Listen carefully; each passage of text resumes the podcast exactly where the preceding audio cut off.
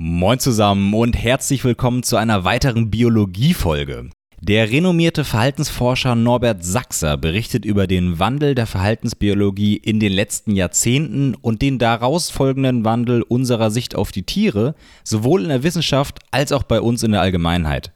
Wir diskutieren, inwiefern Tiere uns ähneln in den Punkten Selbstwahrnehmung, Gefühle und Emotionen, Stressempfinden und Verhalten in Stresssituationen, Empathie und sogar Zivilisationskrankheiten wie beispielsweise Alzheimer. Außerdem lernen wir, welche Rolle in der Entwicklung eines Individuums die persönlichen Erfahrungen spielen und welche die Gene, die man bekanntlich schwerlich beeinflussen kann. Ein Schelm, wer da einen Bogen zum Menschen schlagen möchte. Ich muss ja gestehen, dass ich selbst vor allem immer wieder fasziniert bin von den ausgefallenen Versuchsaufbauten, mit denen die Verhaltensbiologen aufwarten, um Intelligenz und Gefühlswelt der Tiere reliabel und valide messen zu können. Wer mehr zu dem Thema lernen möchte, dem lege ich Professor Sachsers Buch Der Mensch im Tier ans Herz, das völlig zu Recht ein Spiegel-Bestseller geworden ist. Jetzt aber erst einmal ganz viel Spaß mit dieser Folge.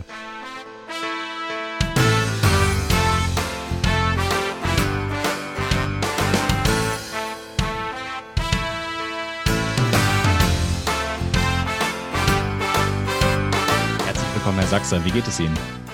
Hallo Herr Reimers, auch in Zeiten von Corona geht es mir immer noch ziemlich gut. Sehr schön, das höre ich doch gerne.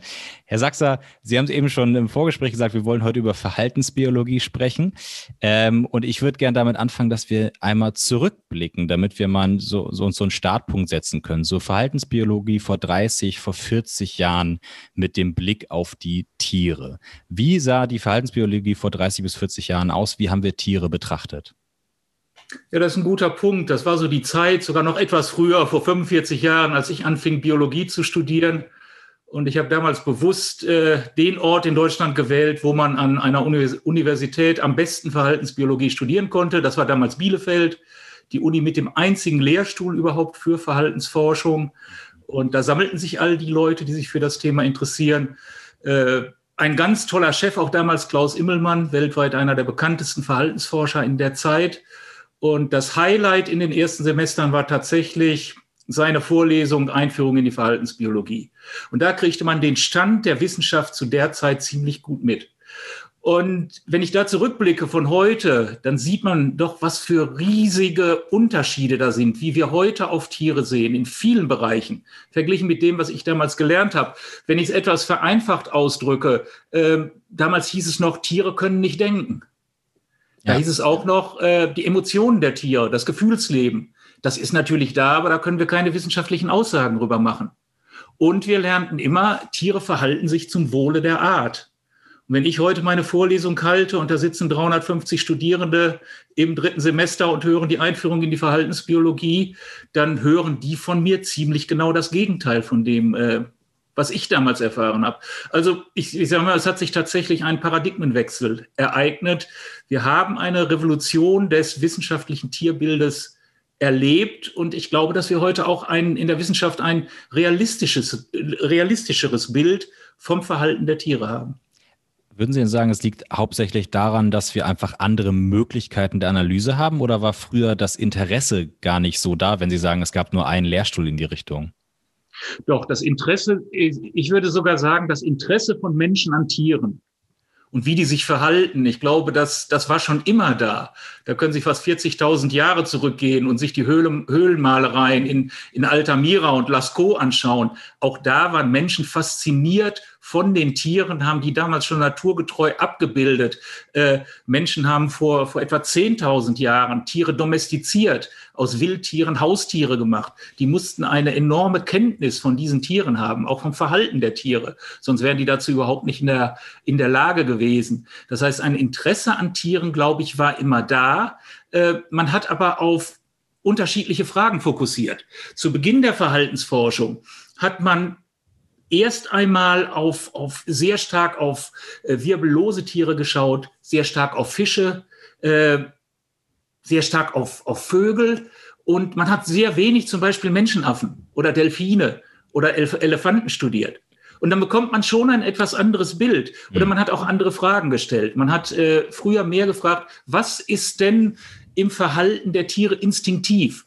Die frühen Verhaltensforscher waren fasziniert davon, dass Tiere offenbar angeborenermaßen wussten, wie sie sich zu verhalten haben. Wie baue ich ein Nest? Wie finde ich einen Partner? Wie ziehe ich die, die Jungtiere auf? Und wenn ich von so etwas fasziniert bin, von den Instinkten der Tiere, dann forsche ich nur darüber. Und nachher kriege ich dann eine Antwort, dass fast alles bei den Tieren äh, instinktiv ist, angeboren ist. Und man vernachlässigt zum Beispiel etwas wie die Kognition der Tiere, dass mhm. da auch äh, kognitive Leistungen möglich sind, die wir vor, was wir heute wissen, was wir vor, vor einigen Jahrzehnten überhaupt noch nicht für möglich gehalten haben. Aber wenn ich jetzt so an mein Umfeld denke, würde ich sagen, die meisten Menschen, die Tiere selber haben als Haustiere oder auch nicht, würden unumwogen zustimmen, dass Tiere denken und fühlen können. War das, das vor 30, also vielleicht stimmen Sie mir gleich, gleich zu oder nicht, aber ähm, würden Sie sagen, vor 30 bis 40 Jahren war das in der Bevölkerung auch schon so, dass die quasi da näher an dem Tier war als die Wissenschaft? Äh, das ist ein interessanter Punkt, den Sie da ansprechen. Äh, da gibt es ein sehr schönes Beispiel. Natürlich hat jeder, der zu Hause einen Hund hat oder eine Katze oder selbst ein Meerschweinchen, interpretiert, des Verhaltens, die, interpretiert das Verhalten dieser Tiere. Und da muss man immer aufpassen, was ich in den Hund oder die Katze rein interpretiere und was wirklich nachher ist, wenn wir das mit wissenschaftlichen Methoden untersuchen. Es gibt ein wunderbares Beispiel, auch schon über 100 Jahre alt. Das ist das Beispiel vom, vom Clever Hans. Mhm. Das ist ein Pferd, das denken konnte. Und das war der Wilhelm von Osten, das war der Besitzer.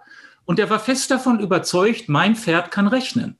Das hat er geglaubt, das war kein Scharlatan. Wenn Wilhelm von Osten sagte, drei plus drei, dann hat Hans sechsmal mit, dem Huf, mit der Hufe geschart. Und wenn der sagte sieben minus vier, dann hat er eben auch dreimal mit der Hufe geschart. Und damals äh, ist von der Preußischen Akademie der Wissenschaften schon gesagt worden, eigentlich kann das nicht sein, dass ein Pferd rechnen kann. Ist eine Kommission gemacht worden, die haben das Ganze überprüft. Dann war wieder ein, ein Versuchssetting.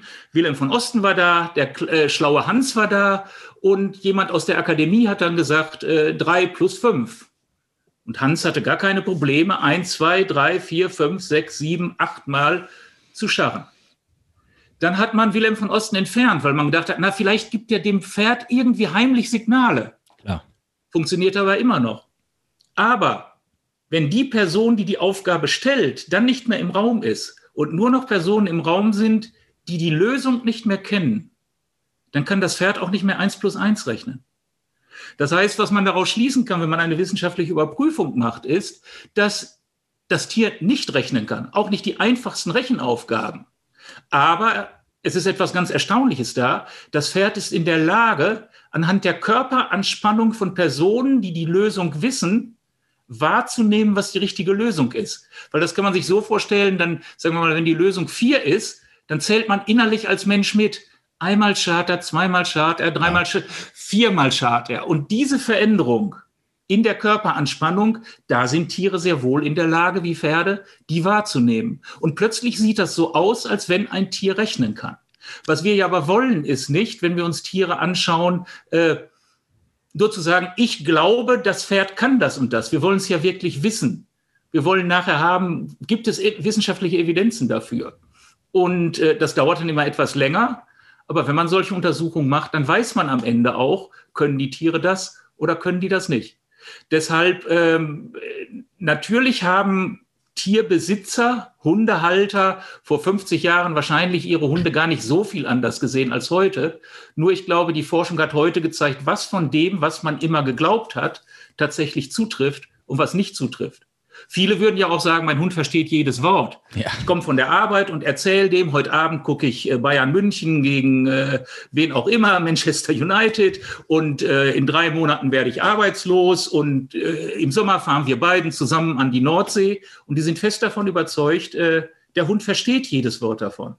Nach allem, was wir aus der Wissenschaft wissen, wissen wir, dass Hunde sehr viel wissen aber dass sie da sicherlich nicht jedes Wort verstehen. Aber dass sie auch bei den Beispielen, die sie gerade bringen, wahrscheinlich auch auf die Emotionen ihres Besitzers reagieren. Wenn der Besitzer sagt, ja, nachher spielt ja. mein Lieblingsteam, dann ist der Hund euphorisch.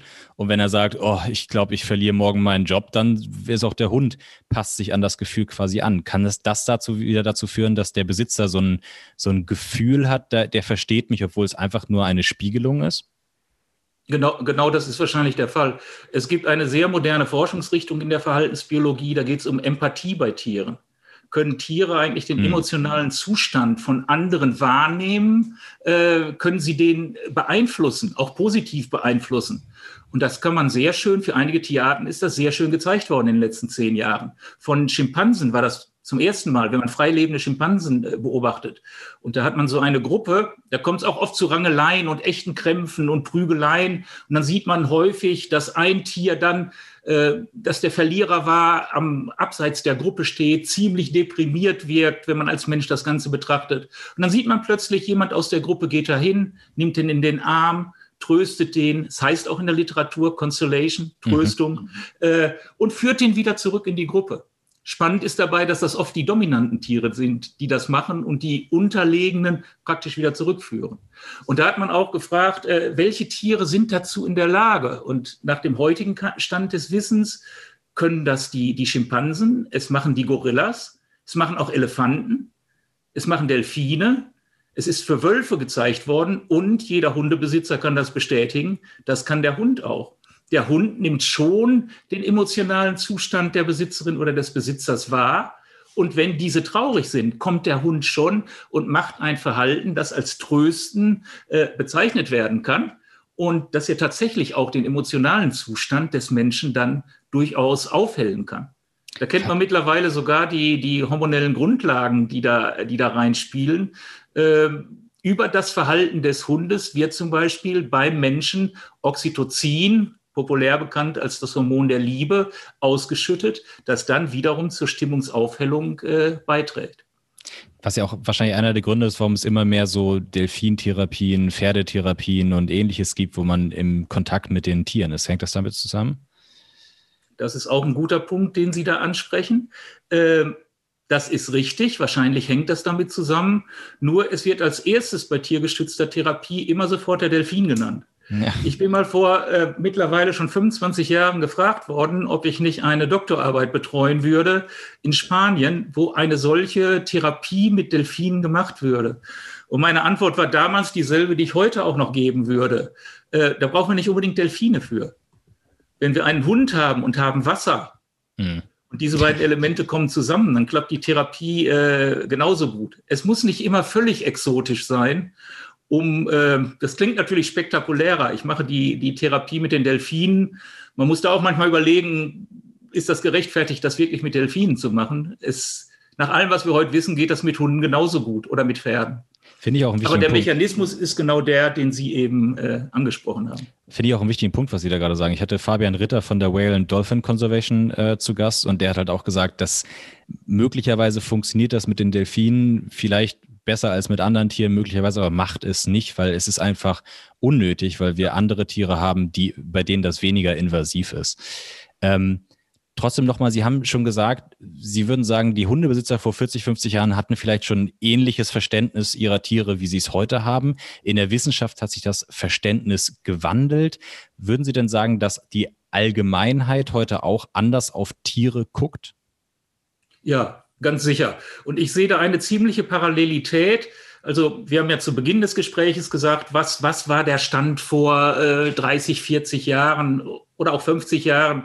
Da hat man eben gesagt, äh, Tiere können nicht denken. Mhm. Oder heute haben wir ja sogar Hinweise, dass bei manchen Tieren sowas wie Ansätze von Ich-Bewusstsein da ist. Äh, wenn, wenn wir Schimpansen nehmen oder andere Menschenaffen, wenn wir Delfine nehmen, wenn wir Elefanten nehmen oder selbst wenn wir Rabenvögel nehmen da gibt es sehr viel Hinweise, die erkennen sich alle im Spiegel, wenn die da reingucken. Die können sich in andere hineinversetzen, in Artgenossen und die Welt aus deren Sicht beurteilen und das in ihr Verhalten integrieren. Das kann kein dreijähriges Kind, das muss man sich klar machen. Kein einjähriges Kind, wenn das in den Spiegel schaut, weiß, dass es das selber ist. Das kommt erst mit etwa anderthalb Jahren. Die Arten, die ich gerade genannt habe, die sind dazu alles in der Lage. Das heißt, bei Tieren können wir zeigen, dass da kognitive Fähigkeiten sind, die zum Teil über das hinausgehen, was wir von drei, vierjährigen äh, Kindern kennen. Das heißt, da hat sich schon sehr viel in unserer Sichtweise verändert. Und bei den Emotionen, natürlich hätte auch keiner bezweifelt, dass Tiere Emotionen haben. Aber können wir gleich vielleicht noch über reden, was wissen wir denn wirklich genau darüber? Äh, wir können ja nicht mal beim Menschen angeben, wie viele Emotionen wir haben. 25 oder 27 oder sind alles Mischemotionen oder gibt es nur ein paar basale Emotionen? Äh, und deswegen hieß es ja lange nicht, Tiere haben keine Emotionen, sondern wir können keine wissenschaftlichen Aussagen zu den Emotionen der Tiere machen. Und mhm. das hat sich verändert, wo wir heute aufgrund der Forschung ziemlich genau wissen, die basalen Emotionen wie Furcht, Angst, aber auch Freude, die sind bei den Tieren offenbar, bei den, nicht bei allen Tieren, aber wenn wir jetzt über Säugetiere sprechen, zu denen wir biologisch als Mensch ja auch gehören, die sind offenbar in gleicher Art und Weise vorhanden und die Prozesse oder die Gehirnstrukturen, in denen diese Emotionen erzeugt worden, werden, das sind dieselben, die wir bei den Tieren auch finden. Und selbst die zellulären Prozesse, die molekularen Prozesse, die wir beim Menschen kennen, die die Emotionen generieren, sind auch offenbar ziemlich identisch äh, bei einer Maus, bei einem Nashorn, bei einem Affen, bei einem Meerschweinchen. Und das hat eben dieses Bild verändert, dass wir sagen, äh, wir sehen die Tiere heute anders. Wir können da andere Aussagen drüber machen. Und ja, jetzt habe ich irgendwie Ihre Frage in eine andere Richtung. Alles gut, hat die Frage beantwortet. Ich würde auch sagen, das Ganze, was Sie da angesprochen haben, kommen wir gleich darauf zurück. Man könnte es nämlich unter der Überschrift zusammenfassen, der Mensch im Tier ist nämlich genau der Titel Ihres wundervollen Buches, das Sie rausgebracht haben. Vorweg, was war Ihre Intention bei dem Buch? Was war das Ziel, das Sie mit diesem Buch erreichen wollten? Genau. Bevor ich das beantworte, Sie hatten eben gerade gefragt, jetzt fällt es mir nämlich wieder ein, kann man das auch, diese wissenschaftliche Erkenntnis, spiegelt sich die auch im Bild in der Gesellschaft wieder Korrekt. von Tieren. Und da, äh, das kann man immer an einem wunderbaren Beispiel klar machen, dass sich das tatsächlich widerspiegelt. Wenn man uns, als ich studiert habe, Biologie im ersten Semester, wenn man mhm. uns gesagt hätte, pass mal auf, hier sind drei Tiere, ein Goldfisch, ein Schimpanse, ein Mensch, mach mal schnell zwei Kategorien, dann hätten 90 Prozent von uns damals gesagt, der Goldfisch und der Schimpanse gehören in eine Kategorie, weil das sind Tiere und das andere ist der Mensch. Ich mache genau das seit etwa zehn Jahren mit Erstsemestern in der Biologie mhm. und stelle genau diese Frage hier, Goldfisch, Schimpanse, Mensch, macht mal zwei Kategorien und heute findet man sowas wie 60 bis 70 Prozent der Studierenden sagen, der Mensch und der Schimpanse gehören in eine Kategorie. Da bin ich schon überrascht, dass es nur 60 Prozent sind. Nein, das überrascht mich nicht. Es sind schon Biologiestudierende, die kennen Tiere sehr gut und wir können auch lange darüber reden, ob es nicht doch noch Unterschiede zwischen Menschen und Tieren gibt. Aber was das Ganze zeigt, was ich sage, ist, dass sich doch innerhalb weniger Jahrzehnte äh, das Bild vom Tier auch in der Gesellschaft völlig verändert hat. Und eine meiner Thesen ist, es hat natürlich auch damit zu tun, dass die Wissenschaft sich bestimmter Themen angenommen hat, die die Gesellschaft brennend interessiert und darauf mittlerweile wissenschaftlich basierte Antworten geben kann. Und das hat schon damit äh, dazu beigetragen, äh, dass wir ein anderes Bild vom Tier heute haben. Mhm. Womit Sie Gut. auch meine zweite Frage eigentlich schon, schon indirekt beantwortet haben, was die Intention war, dass Sie wahrscheinlich genau diesen Prozess aufzeigen wollten. Die Intention war, waren im Grunde zwei Dinge. Irgendwann ist mir tatsächlich mal äh, bewusst geworden, dass das, was ich in meiner Vorlesung vertrete, was heute Stand der Wissenschaft ist äh, in, in, der Verhaltensbiologie, was wir über Tiere wissen, dass das doch sehr verschieden von dem ist, was ich mal vor einigen Jahrzehnten gelernt habe. Und das Zweite ist, dass ich auch, je älter ich geworden bin, immer mehr gesehen habe, wie wichtig Wissenschaftskommunikation ist. Das geht einher mit diesem Trend natürlich auch an den Unis. Wenn man früher gefragt hat, was ist die Aufgabe der Unis, dann ist gesagt worden, Forschung und Lehre, war völlig klar. Und heute reden wir von der Third Mission. Es ist Forschung und Lehre und Wissenstransfer. Und das mhm. ist eine sehr, sehr gute Entwicklung, denn das Wissen, was wir generieren, äh, da sollten wir auch alles tun, dass das in die Gesellschaft transferiert wird. Und äh, deswegen mache ich jetzt zum Beispiel bei diesem Podcast mit Ihnen, bei Ihnen auch mit. Man erreicht völlig andere äh, Gesellschaftsschichten und an, ganz andere Personengruppen. Und das war eine der, der, das war einer der Gründe, warum ich mir überlegt habe, ja, schreib doch mal in einem Buch, wo alles richtig ist, wissenschaftlich stimmt, das gleichzeitig verständlich ist, äh, schreib das doch mal zusammen. Denn damit kannst du wahrscheinlich sehr viel auch für, das, äh, für eine Veränderung des Mensch-Tier-Verhältnisses tun. Denn ich glaube immer, Wissenschaftlerinnen und Wissenschaftler sollten nicht hingehen und die Gesellschaft vom eigenen Weltbild überzeugen zu wollen, sondern ich glaube, unsere Aufgabe ist es, ähm, das Wissen, was wir haben, so aufzubereiten, dass vom breiten Teil der Bevölkerung verstanden wird. Und dann kann nämlich ein demokratischer Prozess losgehen, wo man darüber diskutiert, aufgrund dieser Daten, aufgrund dieser wissenschaftlichen Kenntnis, äh, welche Entscheidungen wollen wir in unserer Gesellschaft treffen. Zum Beispiel, wie wollen wir mit den äh, Tieren umgehen. Das war einer, die Hauptmotivation, dieses Buch zu schreiben dass sich das dann natürlich so toll entwickelt hat und gleich nach zwei Wochen auf der Spiegel-Bestsellerliste war, umso besser. Dann wird man natürlich auch zu Markus Lanz eingeladen und dann hören einem gleich eine Million Leute zu äh, und man kann die Botschaft noch äh, ganz anders verbreiten. Es war übrigens auch schon eine, eine, Erfahrung, die ich auch in meiner sehr frühen Assistentenzeit gemacht habe. Äh, wenn immer man mal mit, mit äh, Reportern aus der, von, von der Zeitung gesprochen hat und es erschien irgendwo, dann sprachen einen tausend Leute an, sag mal, was hast du denn Tolles da rausgekriegt? Äh, wenn man es nur in der Wissenschaft publiziert, der Kreis ist da schon deutlich, äh, deutlich geringer, äh, mhm. wo man dann diese Erkenntnis weitergibt. Und ich finde das auch eine ganz spannende Entwicklung gerade, weil gefühlt die Bestsellerlisten werden immer voller mit, mit Fachbüchern, also populärwissenschaftlichen Büchern über alle möglichen Themen. Das heißt, das Interesse ist da und gleichzeitig haben wir auf der anderen Seite diese, diese Entwicklung, die gegen die Wissenschaft läuft, was wir gerade bei Corona sehr stark merken oder bei ganz anderen äh, äh Verschwörungstheorien, dass da es anscheinend eine, ein Teil der Bevölkerung neigt immer mehr dazu, auch sich wissenschaftliche Erkenntnisse in populärwissenschaftlicher äh, Form anzunehmen anzueignen und ein anderer Teil der Bevölkerung scheint sich dem genau entgegenzuarbeiten. Ähm, merken Sie das bei sich in der Forschung teilweise auch, dass da äh, Bürger, die nicht äh, in der Wissenschaft involviert sind, ihre Erkenntnisse sehen und sagen, nein, das kann nicht sein, das ist Quatsch? Das gibt es natürlich immer es, es gibt immer Leute, die von Anfang an sagen, ich weiß alles und was ihr da macht, Wissenschaft interessiert mich nicht und äh, dann ist keine Gesprächsbereitschaft da und da muss man auch nicht, also ich zumindest nicht, nicht zu viel in, äh, investieren, um auch den allerletzten noch von irgendwas überzeugen zu wollen. Mhm. Aber meine, meine generelle Sichtweise darauf ist schon, dass äh, doch, dass die breite Masse höchst interessiert ist an dem, was man zu sagen hat. Mir ist das äh, zum Beispiel sehr aufgefallen. Ich hatte eine Einladung zu einem Vortrag äh, bei den Zuchtverantwortlichen für das deutsche Hundewesen. Mhm. Da habe ich auch gedacht, äh, das ist ein Verband, der hat mehrere hunderttausend Mitglieder und äh, da treffen sich einmal im Jahr die Zuchtverantwortlichen. Das sind über 100 Leute. Natürlich bin ich da erstmal von ausgegangen, die wissen alle, worüber die reden, wenn die, die haben ständig mit Hunden zu tun. Und äh, wird mir da nicht gespiegelt, äh, äh, sprich du über deine Sachen, aber über Hunde weißt du gar nicht so viel. Mhm. Äh, die Erfahrung war eine völlig andere.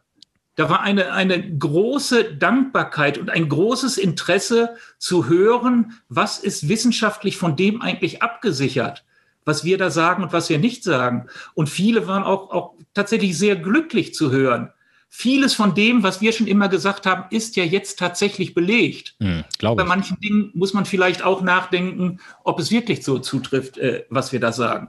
Also ich sehe eine große, einen großen Bedarf und ein großes Interesse in der Bevölkerung, tatsächlich viel über Wissenschaft zu erfahren.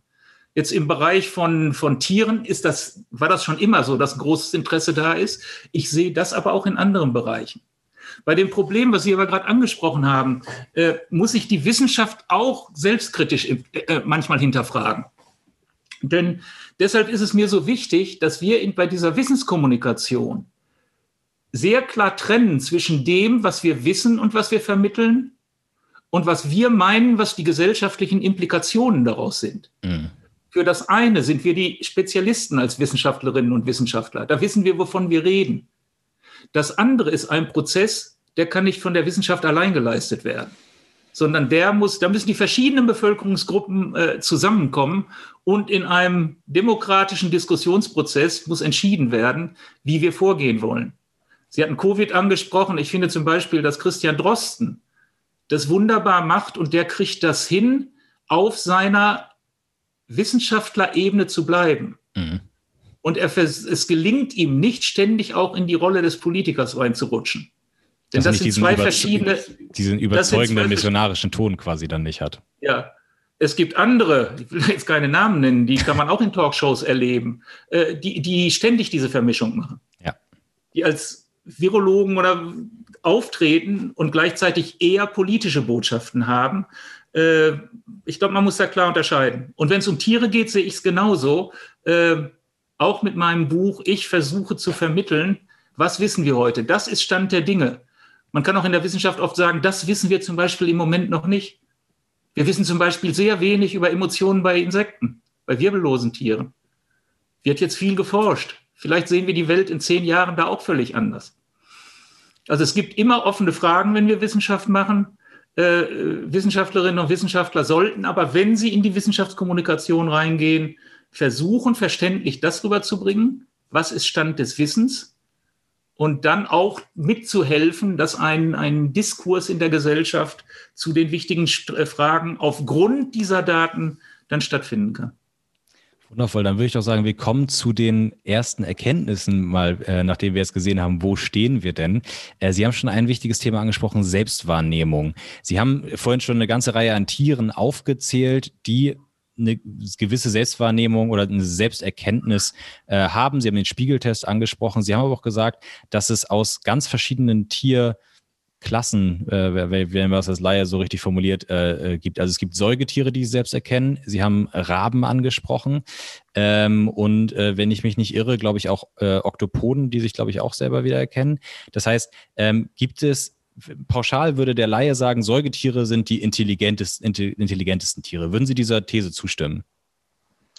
Das kann man so pauschal nicht, sicher nicht sagen. Wir müssen gerade noch einmal sagen, wenn wir hier jetzt den, den Intelligenzbegriff nehmen, mm dann reden wir hier jetzt darüber, wir nehmen die, deswegen habe ich mein Buch auch der Mensch im Tier genannt, mhm. dass ich gesagt habe, wir gucken, was wir halten wir für typisch menschlich und was halten wir für unsere höchsten Errungenschaften und stelle mal die Frage, ob es das nicht auch schon bei vielen Tieren gibt oder suche mal danach, bei welchen Tieren gibt es das denn vielleicht auch. Mhm. Natürlich sind alle Tiere, das muss man als, als Biologe und Biologin als allererstes sagen, alle Tiere, die hier leben, die sind wunderbar an ihren Lebensraum angepasst. Und manche brauchen dafür kognitive Fähigkeiten. Andere greifen fast ausschließlich auf ihre Instinkte zurück. Und ein Regenwurm ist ja nicht schlechter angepasst an seinen Lebensraum als ein Schimpanse an seinen. Und bei einer äh, Veränderung der Umwelt wird wahrscheinlich der Schimpanse eher aussterben als der Regenwurm. Und äh, man könnte den Intelligenzbegriff auch noch völlig anders definieren und sagen, vielleicht ist ja der der Intelligenteste, der am längsten überlebt und auch mit Umweltveränderungen noch klarkommt. Also, wenn wir hier wenn wir hier gut, äh, wenn wir hierüber reden, dann reden wir darüber, wir nehmen einen Intelligenzbegriff, den wir vom Menschen kennen und fragen, gibt es so etwas bei den Tieren auch schon? Mhm. Äh, auch da historisch ist, ist ganz spannend, diese Frage, können Tiere denken? Wo ich noch gelernt habe, eigentlich nein. Im Prinzip ist vor ziemlich genau 100 Jahren, 1921, eine Publikation erschienen von Wolfgang Köhler mit Schimpansen und auch ein Film damals gedreht. Ist der erste filmische Nachweis, den man heute noch anschauen kann über Denkleistungen bei Tieren, äh, wo er eine Kolonie von Schimpansen auf, auf den Kanarischen Inseln, auf Teneriffa untersucht hat. Und das ist dieses berühmte Experiment, wo er äh, in dem ein großes Gehege und er hängt eine Banane unter, äh, an, an, an die Decke des Geheges und die meisten Affen versuchen dahin zu springen, das ist aber so hoch, sie kommen da nicht ran. Und da ist ein besonders intelligenter Schimpanse, der Sultan, der sitzt da, wenn man den betrachtet in dem Film, der sieht auch so aus, als wenn er denkt. Äh, und dann holt er sich zwei Rohre, steckt die ineinander damit er einen langen Stab hat. Und dann nimmt er eine große Kiste, packt die dahin, packt eine kleine Kiste da drauf, packt eine noch kleinere oben drauf. Dann steigt er auf die oberste Kiste, nimmt seinen langen Stab und angelt sich die Banane. Da sieht man, dass das etwas ist, wo ein, ein, ein, ein Tier nicht über Versuch und Irrtum irgendwo ähm, für eine Lösung findet für ein Problem, sondern offenbar im Voraus den Lösungsweg vollzieht und da, ihn dann in die Tat umsetzt. Wissenschaftshistorisch ist absolut spannend, dass dann ungefähr 50 Jahre diese Erkenntnis überhaupt keinen Eingang in die, in die Lehrbücher gefunden hat, sondern dann dominierten die amerikanischen Behavioristen, die sehr stark abgelehnt haben. So etwas wie Denken gibt es nicht, innere Zustände gibt es nicht. Alles, was wir haben, ist klassische und operante Konditionierung. Was viele Hundebesitzer zum Beispiel von ihrem Klickertraining kennen. Das sind auch äh, mhm. Konditionierung, Vorgänge. Äh, damit kann man einem Tier fast alles beibringen.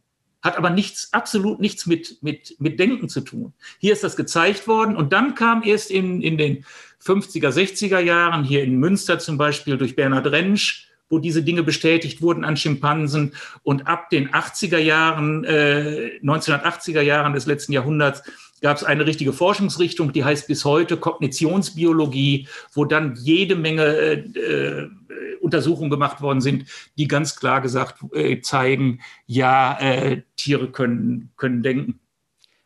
Wenn wir nochmal beim Thema Selbstwahrnehmung als, als Aspekt genau. von Intelligenz sind. Da war, da war die Frage, da konnte man sehen, Tiere können denken. Die nächste Frage war dann, gut, dass Tiere denken können, war vor 30 Jahren dann durch in der Verhaltensbiologie. Sehr gut. Dann kam, bis das wieder in die Bevölkerung kam oder zum Beispiel bis das in der Philosophie angekommen war, waren es nochmal 10, 15, 20 Jahre. Also innerhalb der Wissenschaft hat der Transfer innerhalb schon so lange gedauert. In andere Wissenschaftsdisziplinen. Mm. Es ist immer noch sehr lange, habe ich in Vorträgen gehört von Philosophen, äh, Menschen können denken, Tiere können das nicht. Schon zu einer Zeit, als es innerhalb der Verhaltensbiologie das Thema eigentlich durch war und alle sagten, gut, da haben wir die sauberen Experimente, äh, viele Tiere können das. Und dann kam aber die Frage, könnte es nicht sogar sein, dass es so etwas wie Ich-Bewusstsein gibt? Mhm. Dass, dass ein Tier weiß, wer es ist dass es sich vielleicht sogar in andere hineinversetzen kann, aus der Sicht von anderen die Welt sieht und danach sein Verhalten ausrichten kann? Da hätten auch viele oder haben ja viele aufgeschrien in der Zeit, haben gesagt, nein, das der aber nun wirklich nicht. Das kann ja nicht mal ein drei-, vierjähriges Kind. Äh, das ist nun wirklich typisch menschlich. Gut, wir können nicht ein einziges Experiment machen damit zeigen wir, Tiere können das. Klar. Aber man kann sagen, wenn Tiere ein Ich-Bewusstsein haben, so wie ich es eben definiert habe, dann sollten sie sich zum Beispiel im Spiegel erkennen können. Mhm. Und dann sollten sie in der Lage sein, sich in andere hineinversetzen zu können. Also hat man diese berühmten Spiegeltests gemacht. Das ist eine Methode aus der Kinderpsychologie. Man kann äh, zum Beispiel, wenn man Kinder nimmt, macht denen einen Punkt auf die Nase, hält denen einen Spiegel vor und dann lässt man die Kinder in den Spiegel gucken. Wenn sie das mit einem einjährigen Kind machen, fasst das in den Spiegel. Mhm. Es hat noch keine Ahnung, was es da sieht. Wenn Sie das mit einem anderthalbjährigen Kind machen, fasst es sich selbst an die Nase. Es weiß, das bin ich. Sie können exakt dasselbe mit den Schimpansen machen. Und das ist zuerst auch mit Schimpansen gemacht worden. Und was man da dann sieht, ist, dass der Schimpanse in den Spiegel schaut und sich an die Nase fasst auf dem Punkt. Beim ersten Mal direkt oder muss er das erlernen? Äh, er braucht etwas, um sich an die Testsituation zu gewöhnen. Mhm. Aber es geht relativ spontan, dass er weiß, das bin ich. Mhm. Interessant war damals, äh, das hat ein amerikanischer Psychologe Gollab äh, gemacht, er hat es auch mit Rhesusaffen probiert. Die Rhesusaffen haben keine Ahnung, was sie da sehen, obwohl die auch schon sehr hoch entwickelt sind. Äh, die fassen in den Spiegel, die schauen hinter den Spiegel. Und dann hat man das gleich vorhin schon einmal gesagt, mit mehreren Tierarten gemacht. Dann hat man eben gesehen, das können auch äh, andere Menschenaffen, das können auch Delfine, ist sauber nachgewiesen worden. Vor drei Wochen ist nachgewiesen worden, dass es auch Pferde können. Äh, und die große Überraschung für uns Biologen war damals, was keiner für möglich gehalten hatte, hätte, dass auch äh, Rabenvögel dazu in der Lage sind.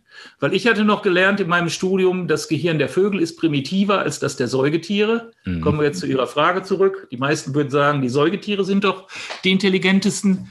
Wahrscheinlich meinen das die meisten, weil die uns natürlich auch am ähnlichsten sind als Mensch. Klar. Aber plötzlich sehen wir, dass auch die Rabenvögel und übrigens auch die Gruppe der Papageien, dass die zu den offenbar zu denselben kognitiven Leistungen fähig sind wie äh, die Menschenaffen oder Delfine auch.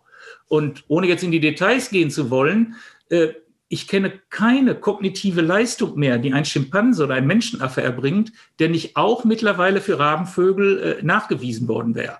Wow. Spannend daran ist auch, dass man dann natürlich nicht mehr die These halten kann, das äh, Gehirn der Vögel ist primitiver. Mhm. Das hat dazu geführt, dass sich Vogelforscher das Gehirn der, der Vögel nochmal neu angeschaut haben und heute würden wir sagen, da hat eine parallele Evolution von Säugetiergehirn und vom Vogelgehirn stattgefunden und die sind anders. Aber das eine ist nicht primitiver als das andere, sondern Vö den Vögeln gelingt es, mit anderen Strukturen dieselben kognitiven Leistungen zu erbringen. Das ist natürlich eine, eine völlig andere Sichtweise. So, also die Frage Ich-Bewusstsein waren wir noch dabei. Genau. Wir haben einige Tierarten, äh, die können sich im Spiegel erkennen. Das war mhm. das Erste. Es gibt aber auch viele, viele, die meisten aller Tiere können das sicherlich nicht. Aber wir mhm. haben ein paar. Und es sind nicht nur die, die biologisch dem Menschen am nächsten sind, sondern auch zum Beispiel Rabenvögel. Für Papageien würde ich es auch erwarten, wenn man, wenn man die jetzt äh, sauber testen würde. Kommen wir zu dem zweiten Punkt sind die Tiere auch in der Lage, sich in andere hineinzuversetzen. Und da äh, sind vor allem vom Max-Planck-Institut für evolutionäre Anthropologie in Leipzig in den letzten etwa ab den 2000er Jahren ganz tolle Untersuchungen gemacht worden, die tatsächlich mit raffinierten Experimenten das zeigen konnten. Man hatte zum Beispiel zwei äh, Schimpansen. Der eine ist in einem rechten Gehege, der eine in einem linken Gehege. Mhm. Die kennen sich beide. Der eine ist dominant, der andere ist unterlegen. Die sind aber jetzt in zwei verschiedenen Gehegen und sehen sich, aber können nicht zueinander. Mhm. In der Mitte ist ein Raum dazwischen, zwischen diesen beiden Gehegen, und da befinden sich zwei Sichtblenden. Jetzt kommt ein, ein Versuchsleiter oder eine Versuchsleiterin, nimmt ein Leckerchen, was die gerne fressen würden, und versteckt es hinter der ersten Sichtblende. Der Dominante schaut zu, der Unterlegene schaut zu. Jetzt macht man die Türen auf. Was passiert? Genau das, was man erwarten würde. Der Dominante läuft dahin und der Unterlegene guckt einfach nur zu. Klar. Jetzt macht man dasselbe nochmal. Selbe Versuchsanordnung. Beide Affen, der dominante Schimpanse und der Unterlegene, schauen zu. Es wird wieder Futter hinter die eine Sichtblende gelegt und jetzt wird ein Rollo runtergemacht, dass der Dominante nicht mehr sehen kann, was passiert. Mhm. Und jetzt geht wieder der Versuchsleiter hin, nimmt das Leckerchen und legt es hinter die zweite Sichtblende. Das sieht jetzt aber nur der Unterlegene. Jetzt macht man die Türen wieder auf. Was passiert? Ohne zu zögern läuft der Unterlegene sofort zum Fressen hin und kriegt das. Und der Dominante läuft dahin, wo er das letzte Mal das Fressen gesehen hat, wo es sich jetzt aber nicht mehr befindet. Jetzt muss man noch ein paar Kontrollversuche machen. Aber die einzige Interpretation, die bleibt, ist, der Unterlegene kann sich nur so verhalten, weil er weiß, was der Dominante weiß und richtet danach sein Verhalten aus. Das heißt, diese Art von Experimenten zeigt uns, dass äh, Tiere tatsächlich in der Lage zu sein scheinen, die sich in andere hineinzuversetzen, zu wissen, was andere wissen und ihr Verhalten danach auszurichten. Und das kann man auch in der Kinderpsychologie, gibt es wieder äh, ähnliche Experimentalsituationen, wo man so etwas testet. Das kriegen drei- bis vierjährige Kinder noch nicht hin. Ist das denn? Und aufgrund solcher Art von Untersuchungen kommen wir heute dann eben zu dem Schluss, ja, auch bei Tieren, äh, bei einigen wieder, bei den Kandidaten, die ich die ganze Zeit immer wieder aufzähle, da haben wir deutliche Hinweise darauf, dass da auch sowas wie Ich-Bewusstsein tatsächlich mindestens in Ansätzen äh, vorhanden sein sollte. Und mit dem Experiment, was Sie gerade angesprochen haben, in den Sichtblenden, zeigen Sie auch sehr schön, dass das durchaus ein evolutionärer Vorteil sein kann, wenn man sich in äh, Mitglieder seiner Art hineinversetzen kann. Der größere Tor Vorteil wäre es wahrscheinlich, oder mindestens genauso großer Vorteil wäre es wahrscheinlich auch, wenn man sich in Tiere anderer Arten hineinversetzen kann. Kann man das bei Tieren beobachten, dass sie sich in andere Spezies hineinversetzen können?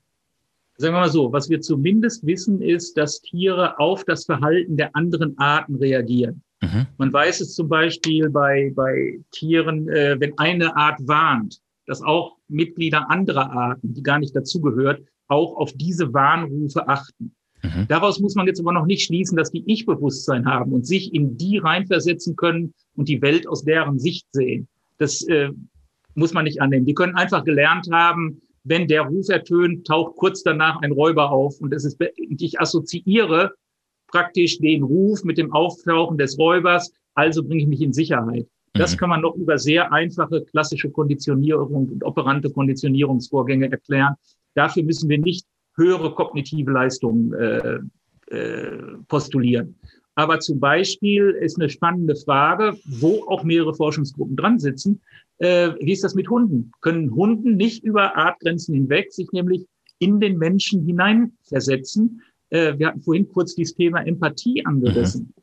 Ja, die Hunde sind tatsächlich in der Lage, zumindest den Gefühlszustand des Menschen wahrzunehmen, darauf zu reagieren und den positiv beeinflussen zu können.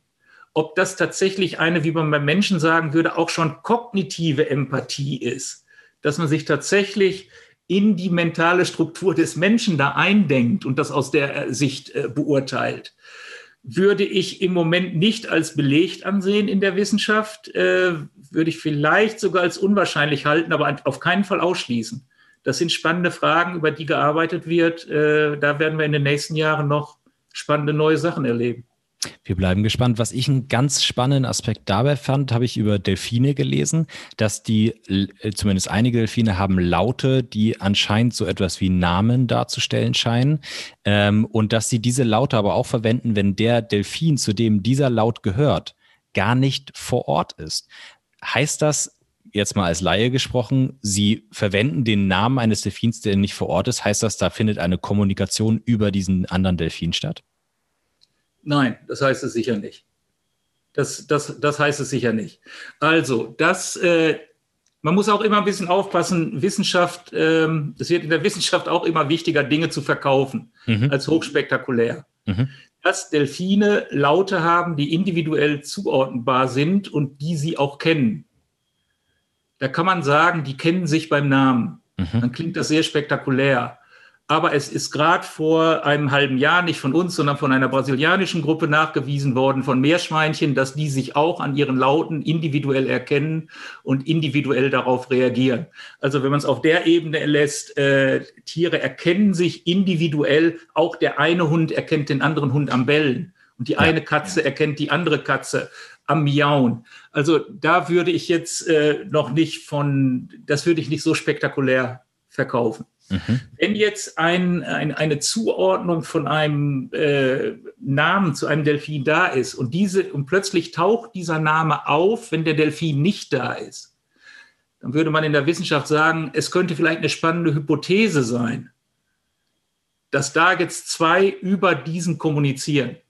Aber da brauchten wir noch viele, viele Belege, um diese Hypothese tatsächlich bestätigen können. Und ich wüsste nicht, dass in, in äh, in der Wissenschaft sauber gezeigt worden wäre, zwei Tiere unterhalten sich über einen Dritten, der nicht da ist. Mhm. Das scheint mir schon eine, auch wiederum, das schließe ich nicht aus, mhm. aber wir müssen aufpassen, dass wir nicht auf etwa, aus etwas, was wir beobachtet haben, sofort einen noch viel weitergehenden Schluss ziehen, der so im Moment noch nicht belegt ist. Und genau das ist ja, was Sie gerade schon sagen. Äh, es gibt immer äh, reißerische Artikel, es gibt und vor allem als, als Laie ist man auch versucht, sowas ja immer auf seine eigene Welt zu übertragen, um das nachzuvollziehen, was man da liest. Aber de facto, wenn Sie es so andeuten, kann es ja auch theoretisch sein, dass diese beiden Delfine schlicht und einfach gerade einen Laut von sich geben, der halt dem entspricht. Es hat aber überhaupt nichts damit zu tun ähm, mit dem anderen Delfin gibt ein sehr schönes Beispiel, das brachte immer, habe ich sehr geschätzt, Hans Kummer, das ist leider gestorben vor einigen Jahren, ein, ein berühmter Schweizer äh, Primatologe, mhm. Affenforscher. Und der förderte sehr diese Untersuchungen zu den kognitiven Leistungen der Tiere, hat gleichzeitig aber auch immer gewarnt und hat gesagt, seid vorsichtig und kommuniziert aber in der Wissenschaft auch nur das, was ihr wirklich wisst. Mhm. Und er hatte immer ein schönes Beispiel und sagt, da sind zwei Paviane und da ist ein Unterlegener und ein Überlegener und der äh, Dominante verfolgt den Unterlegenen und der flüchtet. Und das ist schon eine gefährliche Situation, das weiß man aus der freien Natur. Wenn der Dominante den kriegt, kann der schon mal richtig zubeißen. Mhm. Das kann zu schlimmen Verletzungen führen.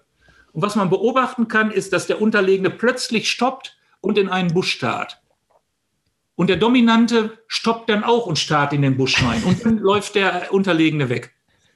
Jetzt kann man natürlich sagen, boah, was für eine kognitive Leistung. Da mhm. hat er mhm. den getäuscht, hat so getan, als wenn da was wäre und hat damit den Dominanten abgelenkt. Ist das nicht schon eine tolle Leistung? Ja. Hans Kummer sagte, es könnte natürlich auch sein, dass der da was gesehen hat, was wir als Menschen gar nicht gesehen haben. Und das würde genau das, was wir da beobachten, auf eine viel einfache Art und Weise erklären. Also wir müssen schon immer vorsichtig sein, und es dauert auch manchmal lange Zeit und wir brauchen viele Kontrollexperimente. Äh, am Ende wissen wir dann aber doch sehr genau, was stimmt und was nicht stimmt. Und wir hatten darüber gesprochen, die Entwicklung der letzten 30, 40 Jahre zeigt, dass das eine gute äh, Entwicklung auch ist, wo man mit einer sauberen Methode doch zu verlässlichen Aussagen gekommen ist. Ähm, ob nicht Tiere vielleicht doch irgendwelche sich darüber unterhalten, wie das Wetter gestern war. Äh, ich würde es nicht erwarten im Moment, aber lassen wir uns überraschen, was die nächsten Jahre noch bringen. Sehr gut. Würden Sie denn sagen, es ist äh, die, zum aktuellen Stand der Wissenschaft kann man sagen, dass tendenziell soziale Tiere eine höhere Intelligenz aufweisen, so wie wir Intelligenz gerade definiert haben?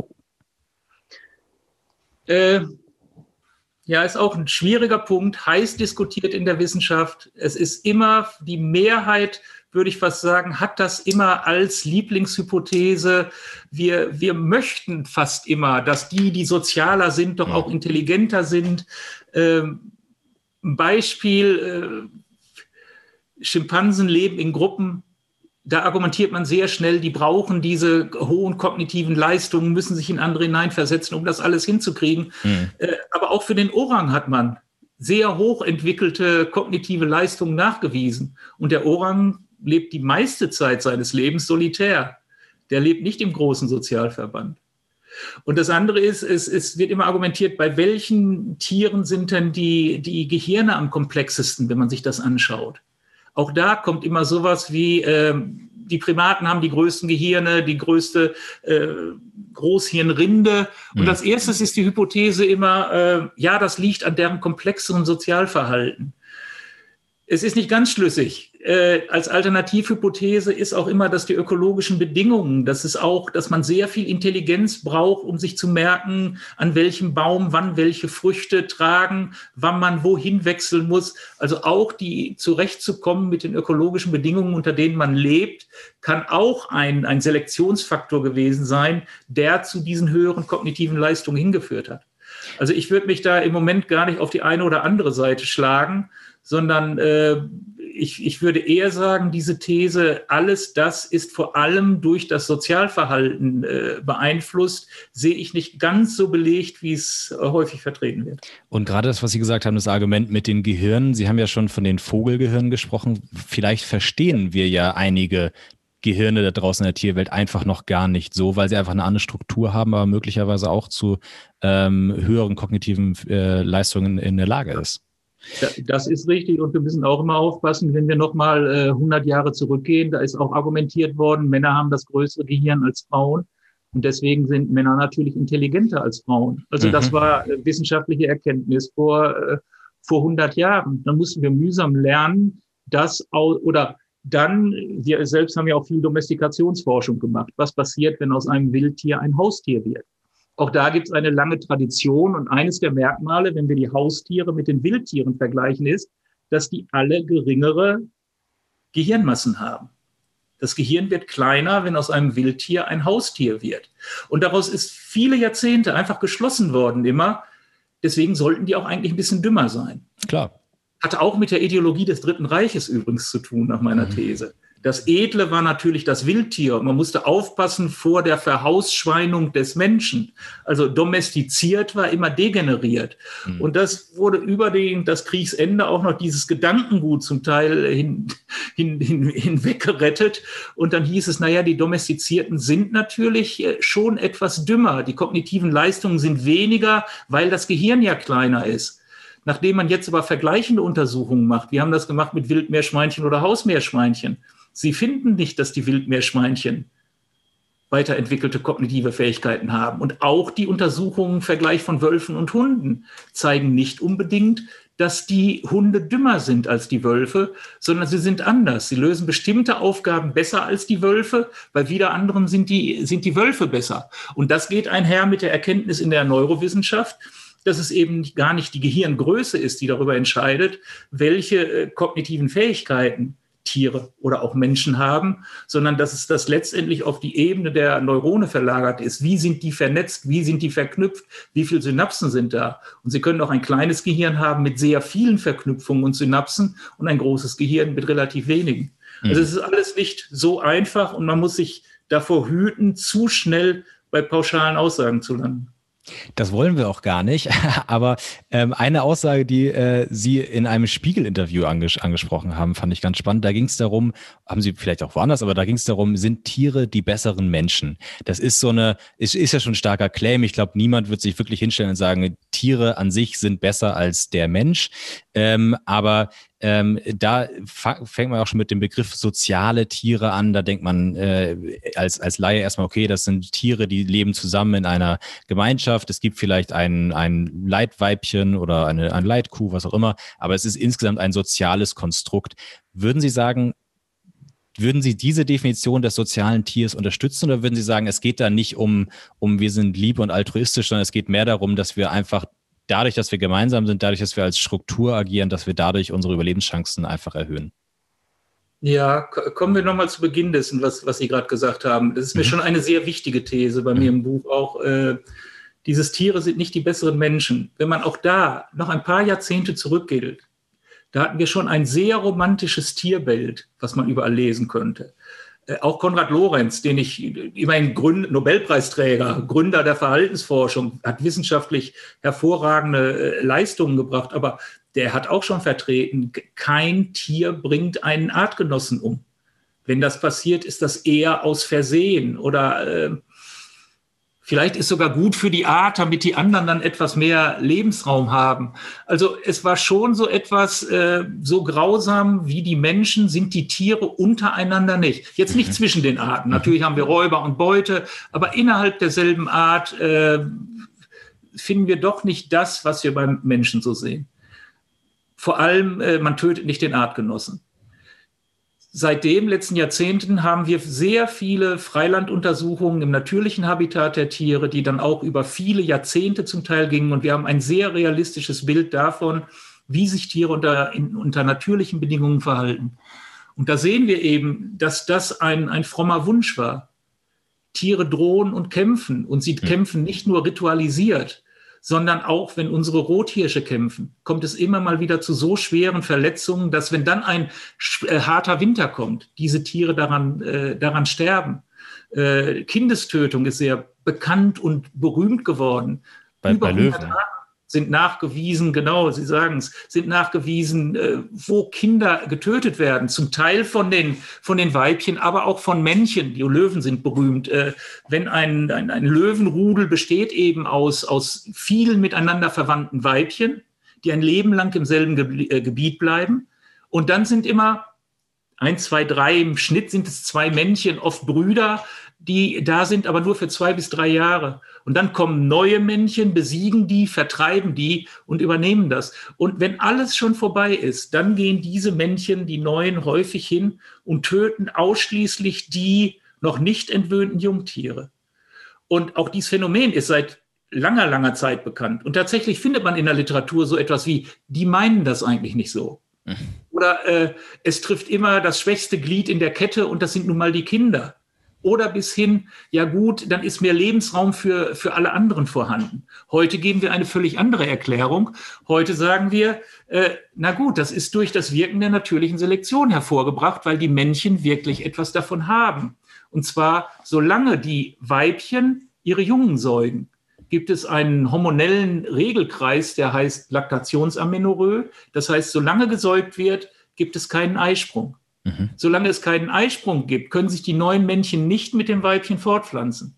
Wenn sie hingehen und töten die noch nicht entwöhnten Jungtiere, kann man zeigen, dass die Weibchen sehr schnell wieder ovulieren, dass es zu einem Eisprung kommt. Und es gibt mathematische Modelle, wo man zeigen kann, dass die Männchen, die diese Kindestötung begehen, dann doch einen erheblichen Vorteil haben, Kopien ihrer Gene in die nächste Generation weiterzugeben und auch dies ist ja so ein Paradigmenwechsel. Tiere verhalten sich nicht zum Wohle der Art, sondern die Tiere verhalten sich so, um mit maximaler Effizienz die eigenen Gene in die nächste Generation weiterzugeben.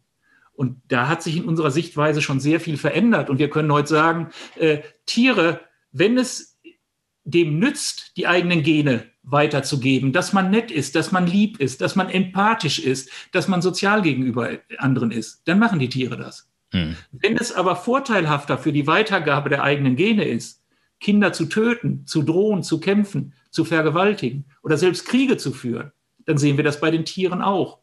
Und auch gerade bei diesem letzten Punkt, Kriege führen, das ist auch für die Schimpansen, ist mittlerweile sehr, sehr gut belebt, bei, belegt bei freilebenden Schimpansen und nahezu bei allen Populationen, die jetzt über viele Jahre untersucht worden sind, zum Teil über Jahrzehnte, dass das, was Jane Goodell ja schon in den 60er Jahren beschrieben hat, nicht die Ausnahme ist, sondern dass das regelmäßig auftritt, nämlich dass Männchen aus einer Gruppe sich zusammentun, dann einige wenige Männchen, oft nur ein einziges einer anderen Gruppe isolieren und die bestialisch umbringen. Und es ist viel äh, diskutiert worden wieder, warum machen die das? Und dann ist gesagt worden, ja gut, das hängt äh, mit der Abholzung des Regenwaldes zu tun. Mhm. Oder es hängt mit dem Anf äh, Anfüttern der Tiere durch die Menschen zu tun. Und selbst der Ökotourismus ist benannt worden. Aber die wissenschaftlichen Analysen, die man über alles macht, kommen zu einer ganz anderen Ergebnis. Die Faktoren sind es offenbar nicht, sondern damit vergrößern die Männchen ihr Territorium. Dadurch haben sie mehr Ressourcen.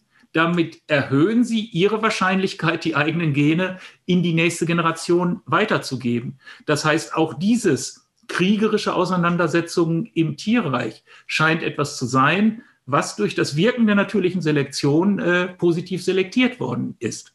Und wenn man das alles zusammenfasst, das ist mein Punkt eben, den ich sage, die Tiere sind nicht die besseren Menschen. Wir können nicht auf dieses romantische Tierbild ja. zurückgreifen und sagen, wäre das doch schön, wenn das bei uns Menschen so wäre, wie es bei den Tieren ist. Äh, besser nicht, äh, denn die sind auch nicht besser als wir. Wir werden nicht weniger gewalttätig auch ja, innerhalb der Art. Damit, damit sind die Tiere, aber das muss man sich auch klar machen, uns Menschen natürlich auch noch mal ähnlicher geworden. Mhm. Sie sind in Bezug auf die kognitiven Leistungen ähnlicher geworden. Sie sind uns in Bezug auf die Emotionen, die wir haben, äh, die sie haben, ähnlicher geworden. Aber auch bei diesem Punkt, sie sind nicht die besseren Menschen. Auch da sind sie sehr ähnlich äh, wie wir Menschen. Äh, ein Schimpanse hat beides. Dieses empathische Trösten, was da ist mit voller Mitgefühl wird der Unterlegene in die Gruppe zurückgeholt. Aber tödliche Aggression äh, gegenüber Gruppenfremden. Beides macht den Schimpansen auch aus. Mhm. Und äh, das sehen wir auch von vielen anderen Tieren. Die Tiere machen das, was am geeignetsten ist, um die eigenen Gene mit maximaler Effizienz in die nächste Generation zu bringen. Und wenn man dafür empathisch, altruistisch, liebevoll ist, wird das gemacht wenn man, darf, wenn man das besser erreicht mit Töten, wird das genauso gemacht. Und Sie haben jetzt ja die, die Schimpansen, Sie haben gesagt, andere Tiere auch. Klar, wir haben über Löwen gesprochen, aber Schimpansen, da kommt ja häufig dann das Argument, ja, aber die sind ja auch schon relativ nah am Menschen dran. Aber äh, es stimmt, also nach allem, was ich weiß, stimmt es ja nicht, dass man sagen könnte, okay, je intelligenter das Tier nach den genannten Maßstäben, desto mehr neigen sie zu Grausamkeit, zu Gewalt innerhalb der Gruppe. Weil ich glaube, es gibt ja Spinnenarten, die, die bringen sich nach dem Sex um. Es gibt, äh, äh, ich glaube, Mottenlarven fressen sich zum Beispiel, äh, neigen zu Kannibalismus. Also es hat in dem Sinne nichts nichts miteinander zu tun. Nein, das hat, die, die These ist ganz sicher nicht haltbar. Aber jedes dieser Beispiele, was Sie bringen, kann man darüber erklären, dass darüber die Wahrscheinlichkeit gesteigert wird, die eigenen Gene in die nächste Generation weiterzubringen. Wir haben eine einheitliche Theorie, die das alles erklären kann. Und das Letzte, was es zu diesem Kriege äh, bei Tieren gibt, war sogar über Eichelspechte, also eine mhm. Vogelart, wo wir mhm. auch so Dinge haben, das auch tituliert wurde mit äh, Kriege bei den, äh, bei den Tieren. Also es sind längst nicht nur die Schimpansen, äh, ist ein weiter verbreitetes Phänomen. Hm. Ja, die, die Rückfrage, die sich da ja eigentlich nur stellt, ist, wie viel macht das bei uns Menschen aus in unserem täglichen Umgang, da, dass wir unser Genmaterial möglichst verbreiten wollen. Aber das wollen wir hier gar nicht heute allzu sehr vertiefen. Ähm, wozu ich noch gerne mit Ihnen sprechen würde, ist, was Sie schon angesprochen haben, das Thema Gefühle, Emotionen, Instinkte, was so ein, so ein, so ein grober, grobe Überschrift wäre. Ähm, äh, Ab wann, sagen Sie denn als Verhaltensbiologe, reden wir von Emotionen und wann reden wir von Gefühlen? Ja, ich finde, dass die Philosophen eigentlich schon seit, Jahr, glaub, seit Jahrhunderten da eine wunderbare Definition haben und mit der können wir in der Verhaltensbiologie eigentlich auch sehr gut leben. Da habe ich nämlich gelernt, dass äh, Gefühle bewusste Emotionen sind. Also eine mhm. Emotion, das muss nicht bewusst sein. Sagen wir mal, ein, ein, ein Baby hat sicherlich Emotionen aber es hat in dem Sinne nach dieser Definition noch keine Gefühle. Es weiß nicht, welche Emotionen es hat. Äh, das heißt, man braucht, wenn wir von Gefühlen reden, müsste man letztendlich schon so etwas wie ein Bewusstsein haben, um über seine Emotionen sprechen zu können. Ein das Selbstbewusstsein, heißt, das, was wir eben hatten. Ja, Gefühle würden wir in dem Sinne dann äh, bei den Tieren, wo wir Ansätze von Ich-Bewusstsein nachweisen, da könnte man darüber reden, ob das nicht in einem, in diesem Sinne Gefühle wären. Mhm. Ansonsten reden wir über Emotionen Und äh, da kann man jetzt natürlich fragen, bei, bei welchen Tieren oder was sind denn unsere Argumente, dass wir glauben, dass Tiere Emotionen haben? Ja. Und das erste wäre, dass man, dass man sagt, äh, zumindest haben alle Wirbeltiere dieselben, die Strukturen, die Gehirnstrukturen, von denen wir beim Menschen ausgehen, dass sie unsere Emotionen erzeugen. Das ist das limbische System. Diese, äh, diese Gehirnstrukturen sind bei allen Tieren, äh, sind bei allen Wirbeltieren erstmal, erstmal da. Und dann kann man fragen, man, man kann auch fragen, welche, welche Emotionen sind denn da? Gut untersucht, also wo wir ziemlich sicher sind, sind, sind die basalen Emotionen. Mhm.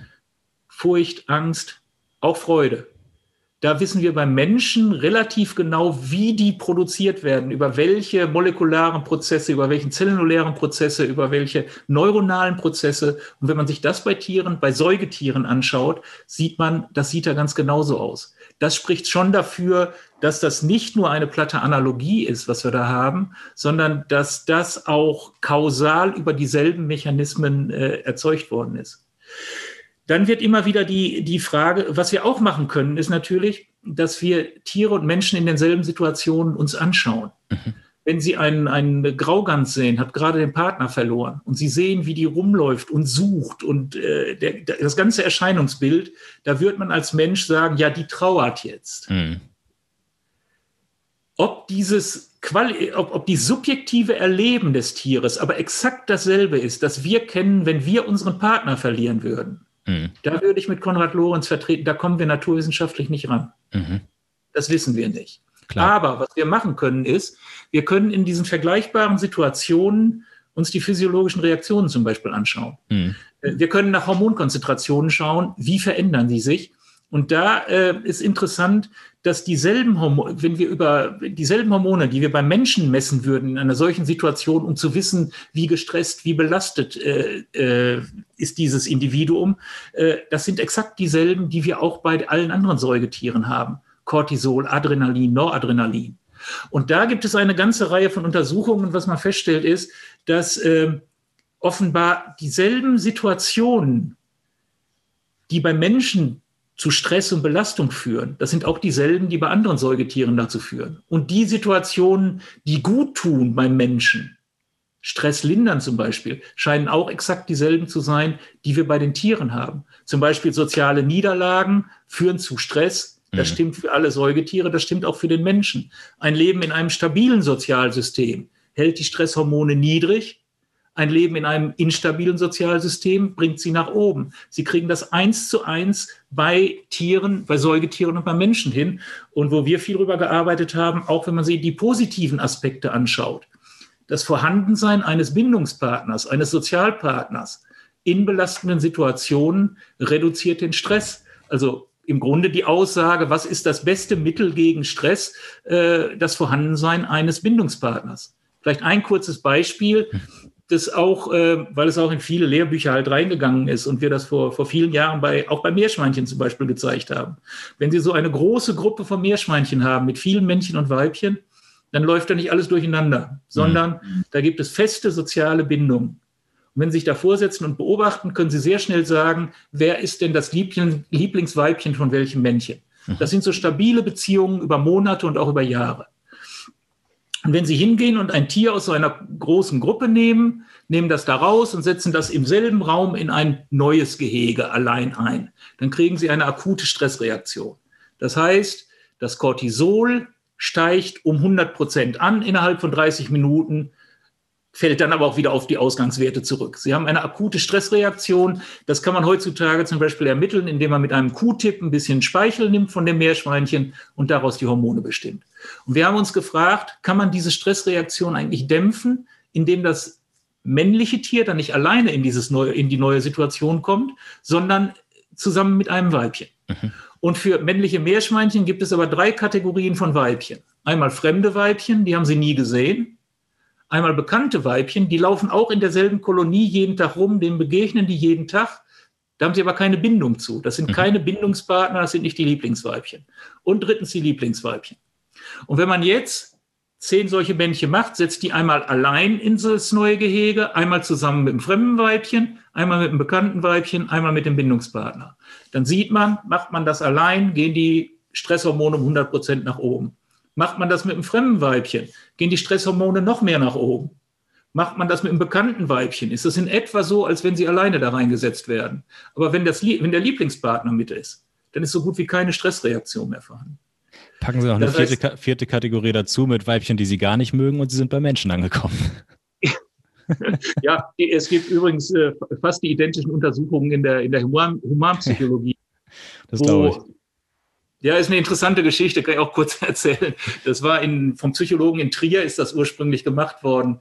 Die bringen Menschen immer in auch belastende Situationen, sagen wir mal, halt mal einen Vortrag vor einem Publikum, wo keiner die Miene verzieht und alle mhm. haben einen weißen Kittel an und das bringt sofort die Cortisolwerte im Speichel nach oben. Und dann durften die Personen, ist erst mit Männern gemacht worden, durften ihre Partnerin mitbringen. Äh, dann reden die besser und auch die Stresshormone gehen weniger stark nach oben. Mhm.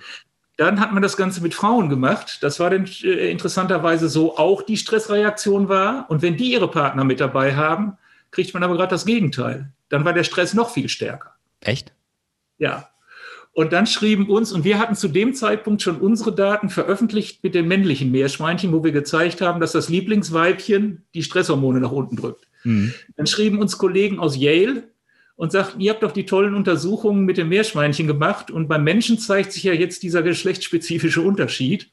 Könnt ihr nicht mal auch noch mal bei eurem Meerschweinchen untersuchen, ob das auch nicht in der anderen Richtung geht? Daraufhin haben wir dann eine Diplomarbeit damals gemacht und aus der kam tatsächlich raus, dass beim Meerschweinchen es tatsächlich symmetrisch ist. Auch das Weibchen, wenn das den Lieblingspartner dabei hat, kommt es zu einer Runterregulation der äh, Stresshormonkonzentration. Hängt, kann das mit der Dominanz irgendwie zusammenhängen? Aber mehr, meerschweinchen Männchen sind doch auch die dominanteren Tiere als die Weibchen, hey. oder? ja, Sie bringen da gerade eine interessante Hypothese ins Spiel. Bei Meerschweinchen haben wir, wenn Sie äh, ein Männchen und ein Weibchen haben, haben Sie keine, da gibt es keine Dominanzbeziehung. Okay. Das sind einfach zwei verschiedene Geschlechter. Da kann man aber nicht sagen, das eine ist dominant über das andere. Mhm. Vielleicht erklärt ja bei Menschen das Ganze, dass Würde da vielleicht vermuten. bei äh, mitteleuropäischen äh, Mittelklasse-Versuchspersonen vielleicht da doch eine Dominanzbeziehung ist, die dieses geschlechtsspezifische Verhalten in den Stressreaktionen erklären könnte. Aber nochmal, äh, wir sind dabei bei den Emotionen. Man mhm. kann sich anschauen in vergleichbaren Situationen. Äh, man, man, kann, man weiß nicht, wie das subjektive Erleben ist. Mhm. Man kann aber zum Beispiel äh, physiologische Reaktionen anschauen und sieht dann, dass das sehr, sehr vergleichbar ist sehr schöne Untersuchungen auch an, an Spitzhörnchen. Das ist also monogam, leben auch monogam. Ähm, wenn man da ein, ein Männchen und ein Weibchen zusammenbringt, dann mögen die sich meist nicht. In, mhm. in, in 10, 20 Prozent der Fälle ist das sogar so, dass das Weibchen sofort auf das Männchen losgeht und man muss die trennen. Also es geht mhm. überhaupt nicht. In 10 Prozent der Fälle sehen die sich aber, das sieht aus wie Liebe auf den ersten Blick, äh, die gehen aufeinander zu, die kuscheln aneinander, die belecken sich, die reproduzieren dann auch wunderbar. Das heißt, man kann da aber, indem man unterschiedliche Tiere zusammenbringt, hat man harmonische und unharmonische Paare. Mhm. Und wenn man die genauer untersucht, dann sieht man, dass bei den harmonischen Paaren äh, das Immunsystem viel besser ist, die Stresshormone niedriger sind, die Herzschlagrate deutlich niedriger ist. Das heißt, dass die wesentlich gesünder sind. Wenn man das Ganze aber wieder vergleicht mit dem, was wir vom Menschen wissen, kommen wir auch wieder zu sehr ähnlichen Befunden, wo auch äh, ja seriöse Befunde da sind, dass eine qualitativ gute Sozialbeziehung mit das Beste ist, was man haben kann, um einen ausgezeichneten Gesundheitszustand zu haben. Und dass eine stressige Beziehung schlechter sein kann als gar keine Beziehung. So ist das. ja. Das heißt, diese Art von, äh, die gleichen Strukturen, Gehirnstrukturen, äh, bei den basalen Emotionen dieselben molekularen neuronalen Prozesse, vergleichbare Reaktionen in vergleichbaren, äh, in, in vergleichbaren sozialen Situationen bei Mensch und Tier. All das spricht dafür, dass wir vergleichbare Emotionen haben könnten. Und die neueste Forschung in der Richtung ist, dass man auch äh, nach Optimisten und Pessimisten im Tierreich schaut. Das ist hochspannende mhm. Forschungsrichtung. Wir kennen das beim Menschen ja, dass man sagt, hier ist ein Glas Wasser, der eine sagt, das ist ja halb voll und der andere sagt, es ist halb leer. Den einen würden wir als Optimisten, die andere als Pessimistin bezeichnen. Äh, und da ist von Michael Mendel, ein, ein britischer Kollege, hatte 2003 eine wirklich tolle Idee, dass man sowas auch bei Tieren untersuchen könnte. Mhm. was er gemacht hat, das war ursprünglich mit, mit Ratten die Untersuchung, dass er die Ratten trainiert hat auf einen Ton und da wussten die, da muss man einen Hebel drücken, jetzt gibt es Futter. Mhm. Und auf einen anderen Ton wurden die Ratten trainiert, dann mussten sie lernen, man darf auf, man muss, äh, man muss einen, einen, einen Hebel drücken, einen anderen, sonst kommt eine Bestrafung, ein helles Licht ging an und es kam mhm. Lärm. Nachdem die das gelernt hatten, kann man dann einen Ton geben, der exakt in der Mitte liegt. Und dann sieht man, dass manche Tiere hingehen und so den Hebel drücken, weil sie erwarten eine Belohnung. Und die anderen Tiere drücken so, als wenn sie eine Bestrafung erwarten. Das heißt, auch in, in ambigen Situationen sieht man, dass wir Tiere haben, die Optimisten und die Pessimisten sind. Und dann kann man hingehen und zum Beispiel die Haltungsbedingungen von den Tieren verbessern. Und dann mhm. sieht man, dass man damit die mehr zum Optimismus hin verschiebt. Und wenn man die Haltungsbedingungen verschlechtert, verschiebt man sie mehr zum Pessimismus hin. Und das Ganze hat einen Boom in der Forschung ausgelöst, in der Animal Welfare Forschung, Wohlergehensforschung, wo, wo, wo sicherlich 500 Arbeiten mittlerweile da sind an den unterschiedlichsten Tierarten, wo man jetzt untersucht, welche Faktoren führen dazu, dass Tiere eher optimistischer werden oder dass sie eher pessimistischer werden. Und wenn wir dann über tiergerechte Haltungssysteme sprechen, dann sollten diese Haltungssysteme natürlich die Faktoren beinhalten, die für diese Art die Tiere mehr Richtung Optimismus verschiebt. Mhm. Aber auch dies Ganze spricht wieder dafür, dass wir äh, Emotionen bei Tieren haben und dass wir da sehr wohl wissenschaftliche Aussagen darüber machen können. Was ich ja auch ganz spannend finde, also es gab ja auch zum Beispiel relativ bekannt dieses, dieses Red Park-Experiment. Äh, ich glaube, das war mit, mit Heroin bei den Ratten, ähm, dass die ja auch mehr dazu geneigt haben, das, davon häufiger zu nehmen, wenn sie unter schlechten Bedingungen gehalten ja. wurden. Ähm, das ist quasi das, äh, die Lebensumstände, vielleicht auch in einem gewissen, also so erworbene Persönlichkeit ähm, jetzt ist ja bei Menschen immer die Frage, wie viel ist wirklich angeboren, wie viel sind die Gene und wie viel ist, sind, ist, ist Erziehung, Umwelt etc. Das ist ja bei Menschen immer sehr schwer, weil man keine Laborexperimente äh, über lange Zeiträume machen kann. Äh, dann wird das versucht, über irgendwelche eineigigen Zwillinge darzustellen, die getrennt wurden bei der Geburt oder sowas. Bei Tieren sind ja viel kürzere Rhythmen und man kann sie besser im Labor beobachten. Gibt es da eine Beobachtung, wie viel der Persönlichkeit angeboren ist? Ja, ist auch eine sehr gute Frage und ein sehr weites Forschungsfeld. Äh, ich persönlich halte nicht sehr viel von diesen Prozentangaben. Mhm.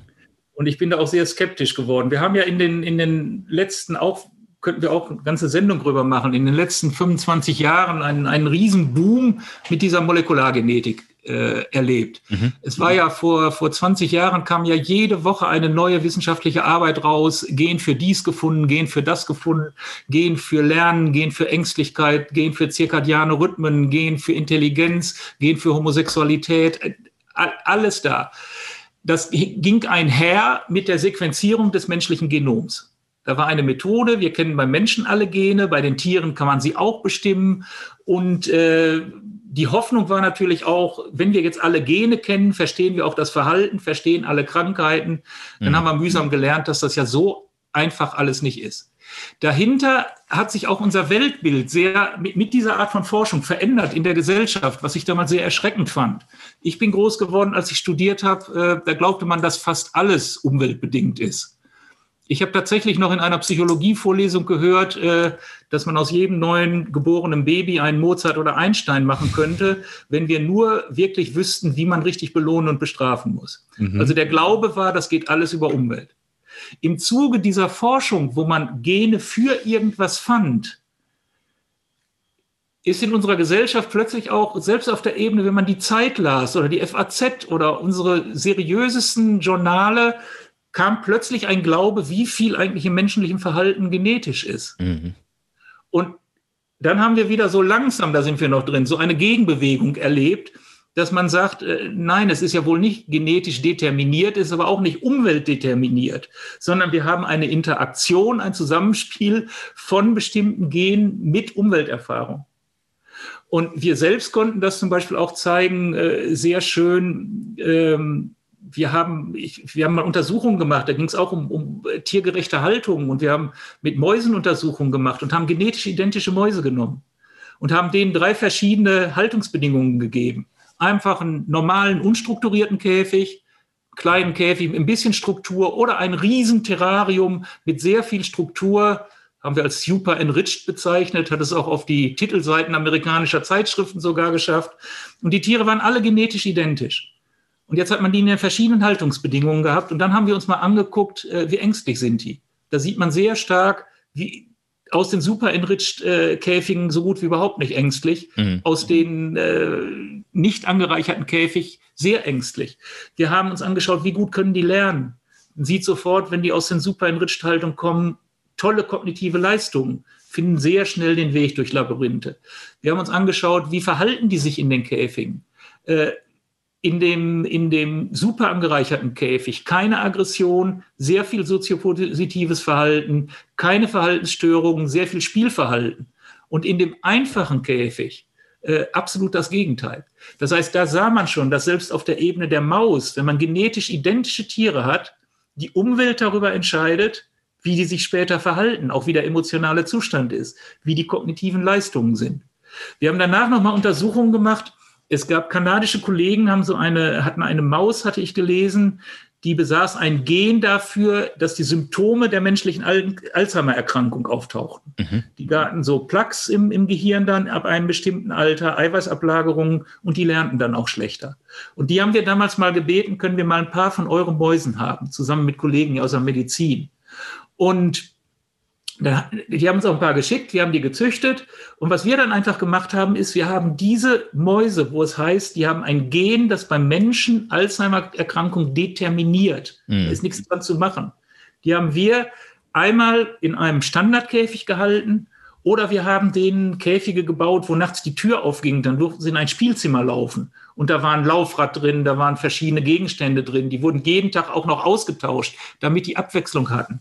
Und nachdem die einen drei Monate so gelebt hatten und die anderen drei Monate mit Spielzimmer, äh, stellten wir, das war damals eine ziemliche Sensation, fest, dass die haben die, die Neuropathologen in der Uni haben die untersucht in der Medizin, die stellten dann fest, die, die Symptome der Alzheimer-Erkrankung waren gar nicht mehr so da. Das heißt, selbst bei einem Modell, wo man gesagt hat, das ist deterministisch für den Menschen, konnte man zeigen, dass über die Umwelteinwirkung plötzlich die Symptome nicht mehr, nicht mehr so stark waren.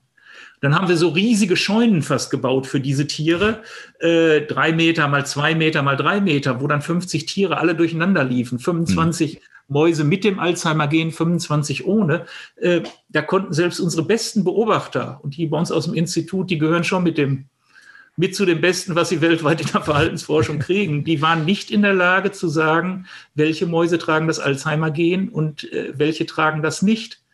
Das heißt, über so eine Superanreicherung setzen sie Kompensationsmechanismen in Gang, die man der Alzheimer-Erkrankung dann entgegensetzen kann.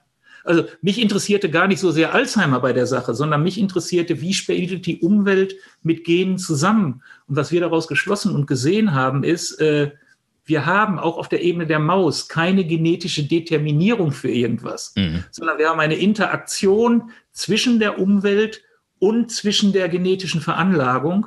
Und über andere Untersuchungen weiß man, das geht schon während der Embryonalentwicklung los. Das geht in der Mutter-Kind-Phase weiter. Das geht in der Adoleszenzphase weiter. Sondern was wir verstehen müssen ist, wie bestimmte Gene oder genetische Veranlagungen in welchen Phasen der Entwicklung mit welchen Umwelteinreizen interagieren, um so das Gehirn zu bauen, denn letztendlich steuert das Gehirn das Verhalten. Und wenn man sich das einmal klar macht, dann kommt man sehr schnell dazu, äh, dass einem solche Abschätzung wie, das ist 30 Prozent Gene und das ist 70 Prozent Umwelt, äh, das kann man machen, aber ich glaube, dass das ein Weg ist, der uns nicht sehr viel weiterführt in der Erkenntnis, sondern wir müssen die Mechanismen verstehen. Wann Absolut passiert was, in welcher Phase der Entwicklung und auch Verhaltensontogenese, äh, äh, Entwicklung, im, Entwicklung des Verhaltens im Laufe des Lebens war ja ein Schwerpunktthema bei uns hier immer in der Forschung. Und auch da sieht man ja, als, als ich anfing, da hieß es, die erste Lebensphase ist das Wichtigste. Habe ich auch in der Psychologie mhm. noch gelernt. Mhm. Die ersten drei Lebensjahre, da wird alles geprägt. Äh, wenn da die Mutter-Kind-Bindung intakt ist, dann wird auch alles gut. Wenn die dann nicht gut ist, dann wird es schwierig im Leben. Und dann auch über unsere Forschung konnten wir natürlich zeigen, das Ganze geht schon in der pränatalen Phase los. Auch die Umwelt, in der die Tiere in der pränatalen Phase sind, sind absolut entscheidend dafür, wie das Verhalten später ist. Und dann in den letzten Jahren, was immer mehr deutlicher wird in der Forschung, auch bei Säugetieren spielt die Adoleszenzphase eine entscheidende Rolle. Und vieles, was in der frühen Phase zum Beispiel nicht gut läuft, kann in der Adoleszenzphase korrigiert werden. Und wir laufen auch äh, und wir lernen auch aus der Neurobiologie im Moment. Ich hatte auch, ich hatte noch früher gelernt, später im Leben tut sich nicht mehr viel im mhm. Gehirn. Äh, die, die Organisationsprozesse sind sehr früh. Heute lernen wir, dass in der Adoleszenzphase für die Verhaltenssteuerung und auch für die Emotionen wichtigen äh, Gehirnareale da noch ziemlich umgebaut werden konnten. Und wir selbst konnten beim Meerschweinchen ja auch zeigen, ob ein Meerschweinchen eine hochaggressive Kampfmaschine ist oder ob es sich friedlich ein Leben lang mit jedem Fremden arrangieren kann. Hat nichts mit der genetischen Veranlagung zu tun. Hat auch nichts mit der frühen Mutter-Kind-Bindung zu tun sondern hat ausschließlich damit zu tun, welche sozialen Erfahrungen die Tiere während der Adoleszenz machen. Da lernen sie soziale Regeln. Wenn sie die le lernen in der Interaktion mit älteren dominanten Männchen, dann sind sie ein ganzes Leben lang nicht gestresst, wenn sie auf Fremde treffen, können sich mit denen arrangieren. Aber diese Regeln können sie vorher nicht lernen, vor der Adoleszenz, und später im Leben können sie es auch nicht mehr lernen. Das heißt wiederum die These, ja. äh, wir müssen verstehen, in welchen Phasen der Entwicklung welche Erfahrungen, welche Umwelteinflüsse mit der genetischen Veranlagung zusammenwirken.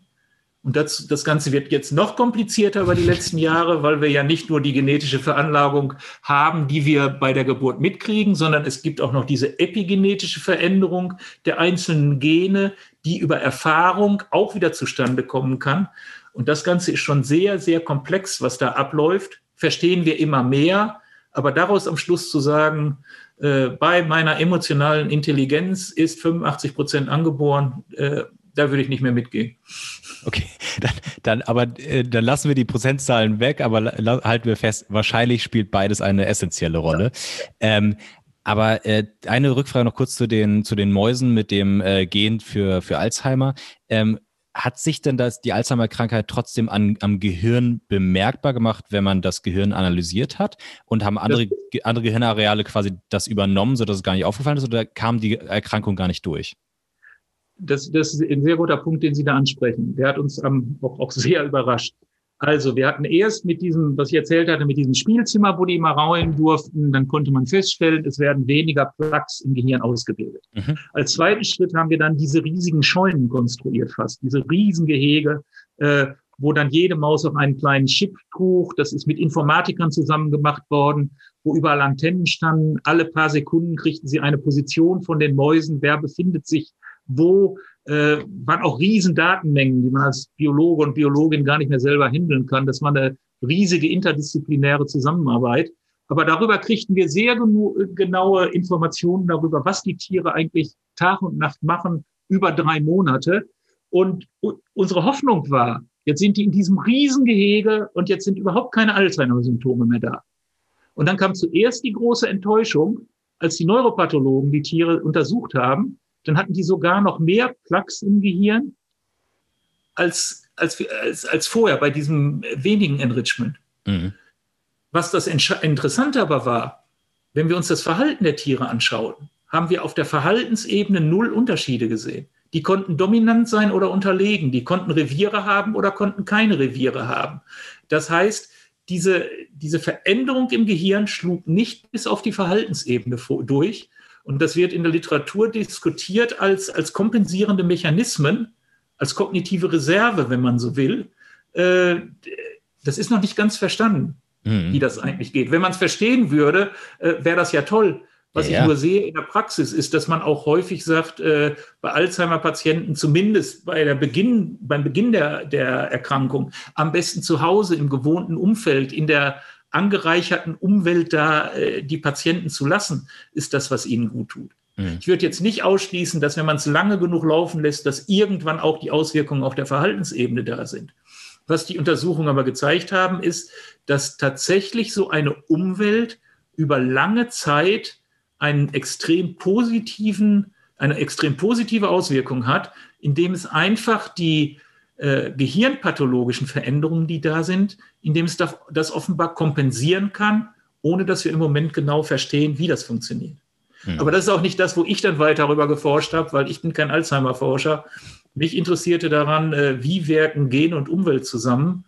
Und da wurde man sehr stark darin bestätigt, dass man weder an einen genetischen Determinismus glauben sollte, noch an eine reine Umweltabhängigkeit, sondern dass man versuchen muss, diese Interaktion von Genen und Umwelt in verschiedenen Phasen der Entwicklung, dass wir das ganz einfach verstehen müssen. Hm. Da könnte ich noch Dutzende Fragen hinterher stellen. Wir haben aber gesagt, wir bleiben bei unter anderthalb Stunden. Ich gebe mir gerade ganz doll Mühe, Herr Sachser. Ähm, erlauben Sie mir noch zwei Fragen. Die erste, Stadt versus Land. Wir sehen ja äh, äh, Wildtiere, die äh, in der Stadt leben oder im menschlichen Habitat, wie auch immer, die also denselben, ich sag mal, Stressbedingungen ausgesetzt sind wie wir Menschen in der Stadt. Das heißt äh, Lichtverschmutzung, Luftverschmutzung, Lärm etc. Kann man da auch sagen, dass sich das stark auf das Verhalten der Tiere auswirkt im Sinne von gestörten zirkadianen Rhythmen oder ähnlichem? Ja, ab, absolut. Gibt es sehr viele Untersuchungen für äh, dazu. Äh, die Umweltbedingungen haben absolut Auswirkungen darauf. Aber sie sind auch nicht immer genau so, wie wir es voraussagen würden. Also erstmal würde man ja sagen, das muss ja alles ganz schrecklich für die Tiere mhm. sein. In vielen Fällen ist es das auch. Auf der anderen Seite, das ist auch eine der Hauptforschungsrichtungen im Moment, erleben wir bei vielen Tierarten eine unglaubliche Plastizität, dass sich Tiere plötzlich äh, an Dinge anpassen können, die wir nie für möglich gehalten haben. Und was wir im Moment nicht verstehen, was wir aber verstehen müssten, ist, dass manche Arten wunderbar klarkommen mit bestimmten Dingen, die wir als belastend empfinden, mhm. und andere kommen da überhaupt nicht mit klar. Steinmarder und Baummarder. Der Steinmarder freut sich äh, über jedes Haus, was mehr gebaut wird, so in Anführungsstrichen gesagt. Und der Baummarder kann das nicht ertragen und, äh, und stirbt aus. Obwohl die nah verwandt miteinander sind, äh, wahrscheinlich 99,9 Prozent aller Gene identisch sind, äh, zu verstehen, welche Tierarten kommen mit den Veränderungen, die wir als Menschen induzieren, welche kommen damit klar und welche kommen da nicht mit klar.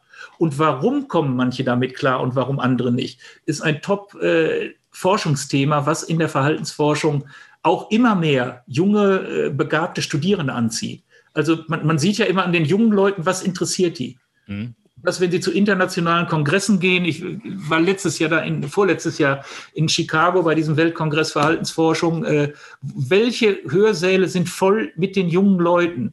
Da ist dieses Thema äh, äh, Verhaltensveränderungen bei, bei rapider Umweltveränderung. Was passiert da? Wie können wir das verstehen? Äh, welche Tiere können sich anpassen? Welche können es nicht? Und warum ist das so? Scheint mir eines der Top-Themen zu sein. Und äh, da wäre auch schön ist, dass die begabtesten jungen Leute jetzt in diese Richtung strömen. die werden sicherlich da auch für, für Lösungen äh, sorgen. Weil dieses Verständnis brauchen wir ja auch, um Biodiversität zum Beispiel überhaupt äh, erhalten zu können. Mhm. Das Interesse der jungen Leute verstehe ich auch sofort, weil ja auch ich habe das Gefühl, dass meine Generation auch sehr wieder de hinter dem Thema her ist, wie kann man in der Stadt gut leben und aber auch wieder diese Tendenz vielleicht wieder doch eher ein bisschen mehr aufs Land. Äh, Homeoffice macht es möglich, äh, ein bisschen mehr Natur um sich herum. Ähm, und dann, dass man da möglicherweise auch, wie Sie schon andeuten, bei den Tieren, die sich gut in der Stadt anpassen, was sind die Aspekte, was kann man daraus vielleicht auch für uns lernen, wie wir für uns die Stadt äh, erträglicher machen, um es so zu formulieren. Ah. Ich meine, wir müssen uns vielleicht klar machen, äh, wenn, wenn wir den Planeten verändern, dann verändern wir auch sehr viel mit den Tieren, dann verändern mhm. wir sehr viel mit der Biodiversität. Wir müssen aber auch nicht gleich denken, dass der ganze Planet zugrunde geht. Das sehe ich aus evolutionsbiologischer Sicht nicht. Wenn wir ja. nicht aufpassen, kann es sein, dass wir einen Planeten haben, auf dem wir nichts mehr zu suchen haben und auf dem wir nicht mehr überleben können. Aber das Ende des Planetens oder äh, des Lebens auf diesem Planeten das sehe ich nicht. Die, wir, äh, wir, müssen nicht die Erde retten, wir müssen uns vor der Erde retten. Wir, wir müssen, was wir versuchen ist im Moment, und das ist ja auch richtig, nicht, dass wir uns da missverstehen. Klar, logisch. Es ist wichtig, dass wir versuchen, alle Maßnahmen zu ergreifen, dass wir als Menschen weiterhin auf diesem Planeten existieren können. Mhm. Das ist aber manchmal, das wird durcheinander geworfen mit äh, Rettung der Schöpfung und Rettung des Planeten. Also ich finde das richtig, alles, was gemacht wird, aber ähm, meist sieht man, wenn die Umwelt sich sehr stark verändert, sterben viele Arten aus, andere setzen sich durch. Es könnte sein, dass wir zu denen gehören, die schnell mit aussterben. Also auch da wieder, äh, das ist gar nicht mal so altruistisch, was wir da machen, sondern es geht darum, dass wir selber nein, überleben. Nein, nein, aber, äh, aber deswegen als, als allerletzte Frage, dann lasse ich Sie auch los. Ähm, äh, Nochmal zu Ihrem, Ihrem Buchtitel Der Mensch im Tier. Das heißt, ähm, da unterscheiden Sie ja zwischen Mensch und Tier. Wir hatten ganz einleitend diese Unterscheidung Goldfisch, Affe, Mensch. Wenn Sie sich jetzt den Mensch nehmen und die Tiere, wie auch immer Sie das klassifizieren möchten, innerhalb der Tiere, ähm, wo unterscheidet sich der Mensch zentral vom Tier? Was ist es, was diese Unterscheidung rechtfertigt zu sagen, es gibt Mensch und es gibt Tier? Ja, also biologisch gesehen ist sehr einfach, da sind wir alle Säugetiere. Äh, so, aber wenn, wenn wir uns anschauen, äh, ich, ich sehe da schon noch deutliche Unterschiede zwischen Mensch und Tier auch. Der Unterschied ist kleiner geworden, haben wir jetzt lange darüber gesprochen. Mhm. Aber äh, ich sehe, die menschliche Sprache ist doch noch zum Beispiel etwas anderes als die Kommunikation bei Tieren. Mhm. Auch bei der Kommunikation bei Tieren haben wir gelernt, dass die viel komplexer ist, als wir jemals gedacht haben. Aber ich sehe nicht, dass sich zwei Tiere untereinander darüber unterhalten, was sie vielleicht in drei Wochen machen werden. Mhm. Nur als so ein Beispiel. Die menschliche Sprache ist schon deutlich komplexer. Das Zweite, was ich sehe, wir sehen, dass Ansätze von Ich-Bewusstsein da sind, aber das Ausmaß an Selbstreflexion, dürfte doch beim Menschen deutlich größer sein als bei jedem Tier. Das Dritte, was ich für sehr wesentlich halte, ist äh, eine bewusste Projektion in die Zukunft. Dazu sind wir Menschen fähig. Ich sehe aber selbst bei den Tieren mit den am weitesten entwickelten kognitiven Fähigkeiten nicht, dass sie bewusst über längere Zeiten in die Zukunft projizieren. Auch kein Schimpanse und Delfin, nach allem, was wir wissen, sagt, äh, und in drei Monaten ist das und das und da passe ich mein äh, Verhalten drauf an. Was ist das Vielleicht, längste, was man bisher nachweisen oder ansatzweise experimentell darstellen konnte, wie weit Tiere in die Zukunft denken können? Einige wenige Tage. Ja. Das was ist also, immerhin schon mal, finde ich, relativ lang. Also ich hätte bei den meisten Tieren auf Stunden gedacht. Ja, ist es auch, ist es auch. Es ist, äh, aber sagen wir so, es ist manchmal herrschen da auch so falsche Vorstellungen für. Dann, dann heißt es doch, aber das Eichhörnchen sammelt doch im äh, Sommer für den Winter. Und da muss man nur sagen, ja, aber das sind nun wirklich instinktive Programme. Das Eichhörnchen denkt nicht im Sommer, mhm. ich muss jetzt etwas sammeln, damit ich im Winter etwas habe. Also das instinktive Programme dafür sorgen, dass Tiere vorhersehend sich verhalten. Ja, aber wir reden jetzt über eine bewusste Projektion in die Zukunft. Das ist nicht, nicht viel. Mhm. Der vierte entscheidende Faktor ist sicherlich auch Erziehung, ist auch ein, ein, ein Sozialisation, haben wir auch im Tierreich haben wir darüber gesprochen. Aber dass wirklich auf bewusste, auf Erziehungsziele hin bewusst erzogen wird, da haben wir nur sehr wenig bei, bei Tieren. Äh, die Schimpansen, Schimpansen haben ja auch Werkzeuggebrauch und haben Traditionen und die lieben Palmnüsse und dafür brauchen sie so Hammer und Amboss. Und das schleppen die wahrscheinlich schon seit tausenden von Jahren mit sich rum, das kann man so nachvollziehen. Und die Jungen müssen auch mühsam lernen über Jahre, dass die die Nuss richtig in den Amboss legen und wie sie da richtig draufhauen. Und da sieht man manchmal, dass die Mutter hingeht und die Handhaltung korrigierend äh, verändert bei den, bei den Heranwachsenden. Mhm. Das ist natürlich Erziehung, wenn man so will, auf ein bestimmtes Ziel hin. Mhm. Aber in dem Sinne, was wir äh, beim Menschen unter Erziehung äh, äh, verstehen, zum Beispiel Erziehung auf äh, eine, einen anderen Umgang mit der Natur, Erziehung hin zu einer anderen Mensch-Tier-Beziehung, Erziehung äh, in Richtung Fridays for Future, äh, das sehe ich im Tierreich nicht. Und das allerletzte hat der Kollege ähm, Michael Tomasello immer darauf hingewiesen, bei den Tieren haben wir offenbar nicht so etwas wie eine kumulative kulturelle Entwicklung. Das heißt, Tiere erfinden auch Dinge neu. Weiß man auch seit 50 Jahren, Japan-Makaken waschen ihre Kartoffeln, bevor sie die fressen. Äh, es gibt bestimmte Orangs, die fangen an, äh, Servietten, Blätter als Servietten zu benutzen, wenn ihnen Kautschukmilch vom, vom, vom Kinn herunterläuft. Das gibt, wird weitergegeben. Also es gibt Erfindungen, es gibt Innovationen, aber dass auf eine Erfindung die nächste aufbaut und dann wieder die nächste darauf aufbaut. Das, was bei Menschen als, als kumulative kulturelle Entwicklung bezeichnet wird, das sehe ich bei äh, Tieren nicht. Und das führt dann dazu, dass wir beim, beim Menschen dann doch äh, andere kulturelle Entwicklungsstufen erreichen können. Auch beim Tieren nochmal. Wir haben gelernt, da ist viel mehr Kultur, als wir jemals gedacht haben. Mhm. Auch der Kulturbegriff ist da schon richtig. Aber ich sehe aufgrund dieser Punkte, die ich jetzt benannt habe, sehe ich, dass beim Menschen da doch viel, viel mehr ist. Das führt aber auch dazu, dass wir für unseren Planeten und für die Tiere eine ganz andere Verantwortung haben als die Tiere dafür. Man kann natürlich keinen Schimpansen und keinen Delfin für irgendeine Entwicklung auf unserer Erde verantwortlich machen. Da kann man uns mit unseren Fähigkeiten, kognitiven Fähigkeiten, natürlich kann man uns schon in die Verantwortung nehmen. Und das sollte man auch und das muss man auch, denn das ist die einzige Chance, die wir haben, um unseren Planeten vielleicht noch so hinzubekommen, dass der für uns auch noch über viele, viele Generationen lebenswert bleibt.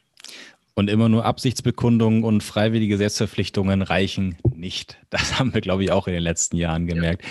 Herr, äh, Herr Sachser, ganz lieben Dank für dieses lange Interview. Ich hoffe, dass das nochmal bei einigen dazu geführt hat, vielleicht nochmal ein bisschen mehr äh, Respekt und äh, für, die, für die Natur, für die Tiere zu schaffen. Gleichzeitig, wie Sie gesagt haben, es gibt noch einen Unterschied zwischen uns und den Tieren. Das ist doch auch schön zu wissen. Und wir sind gespannt, was da in den nächsten Jahren noch auf uns zukommt an neuer Forschung. Da scheint ja einiges ganz Spannendes bereits in der Schublade äh, sich anzustauen. Herr Sachser, ganz herzlichen Dank. Schönen Dank. Es hat Spaß gemacht.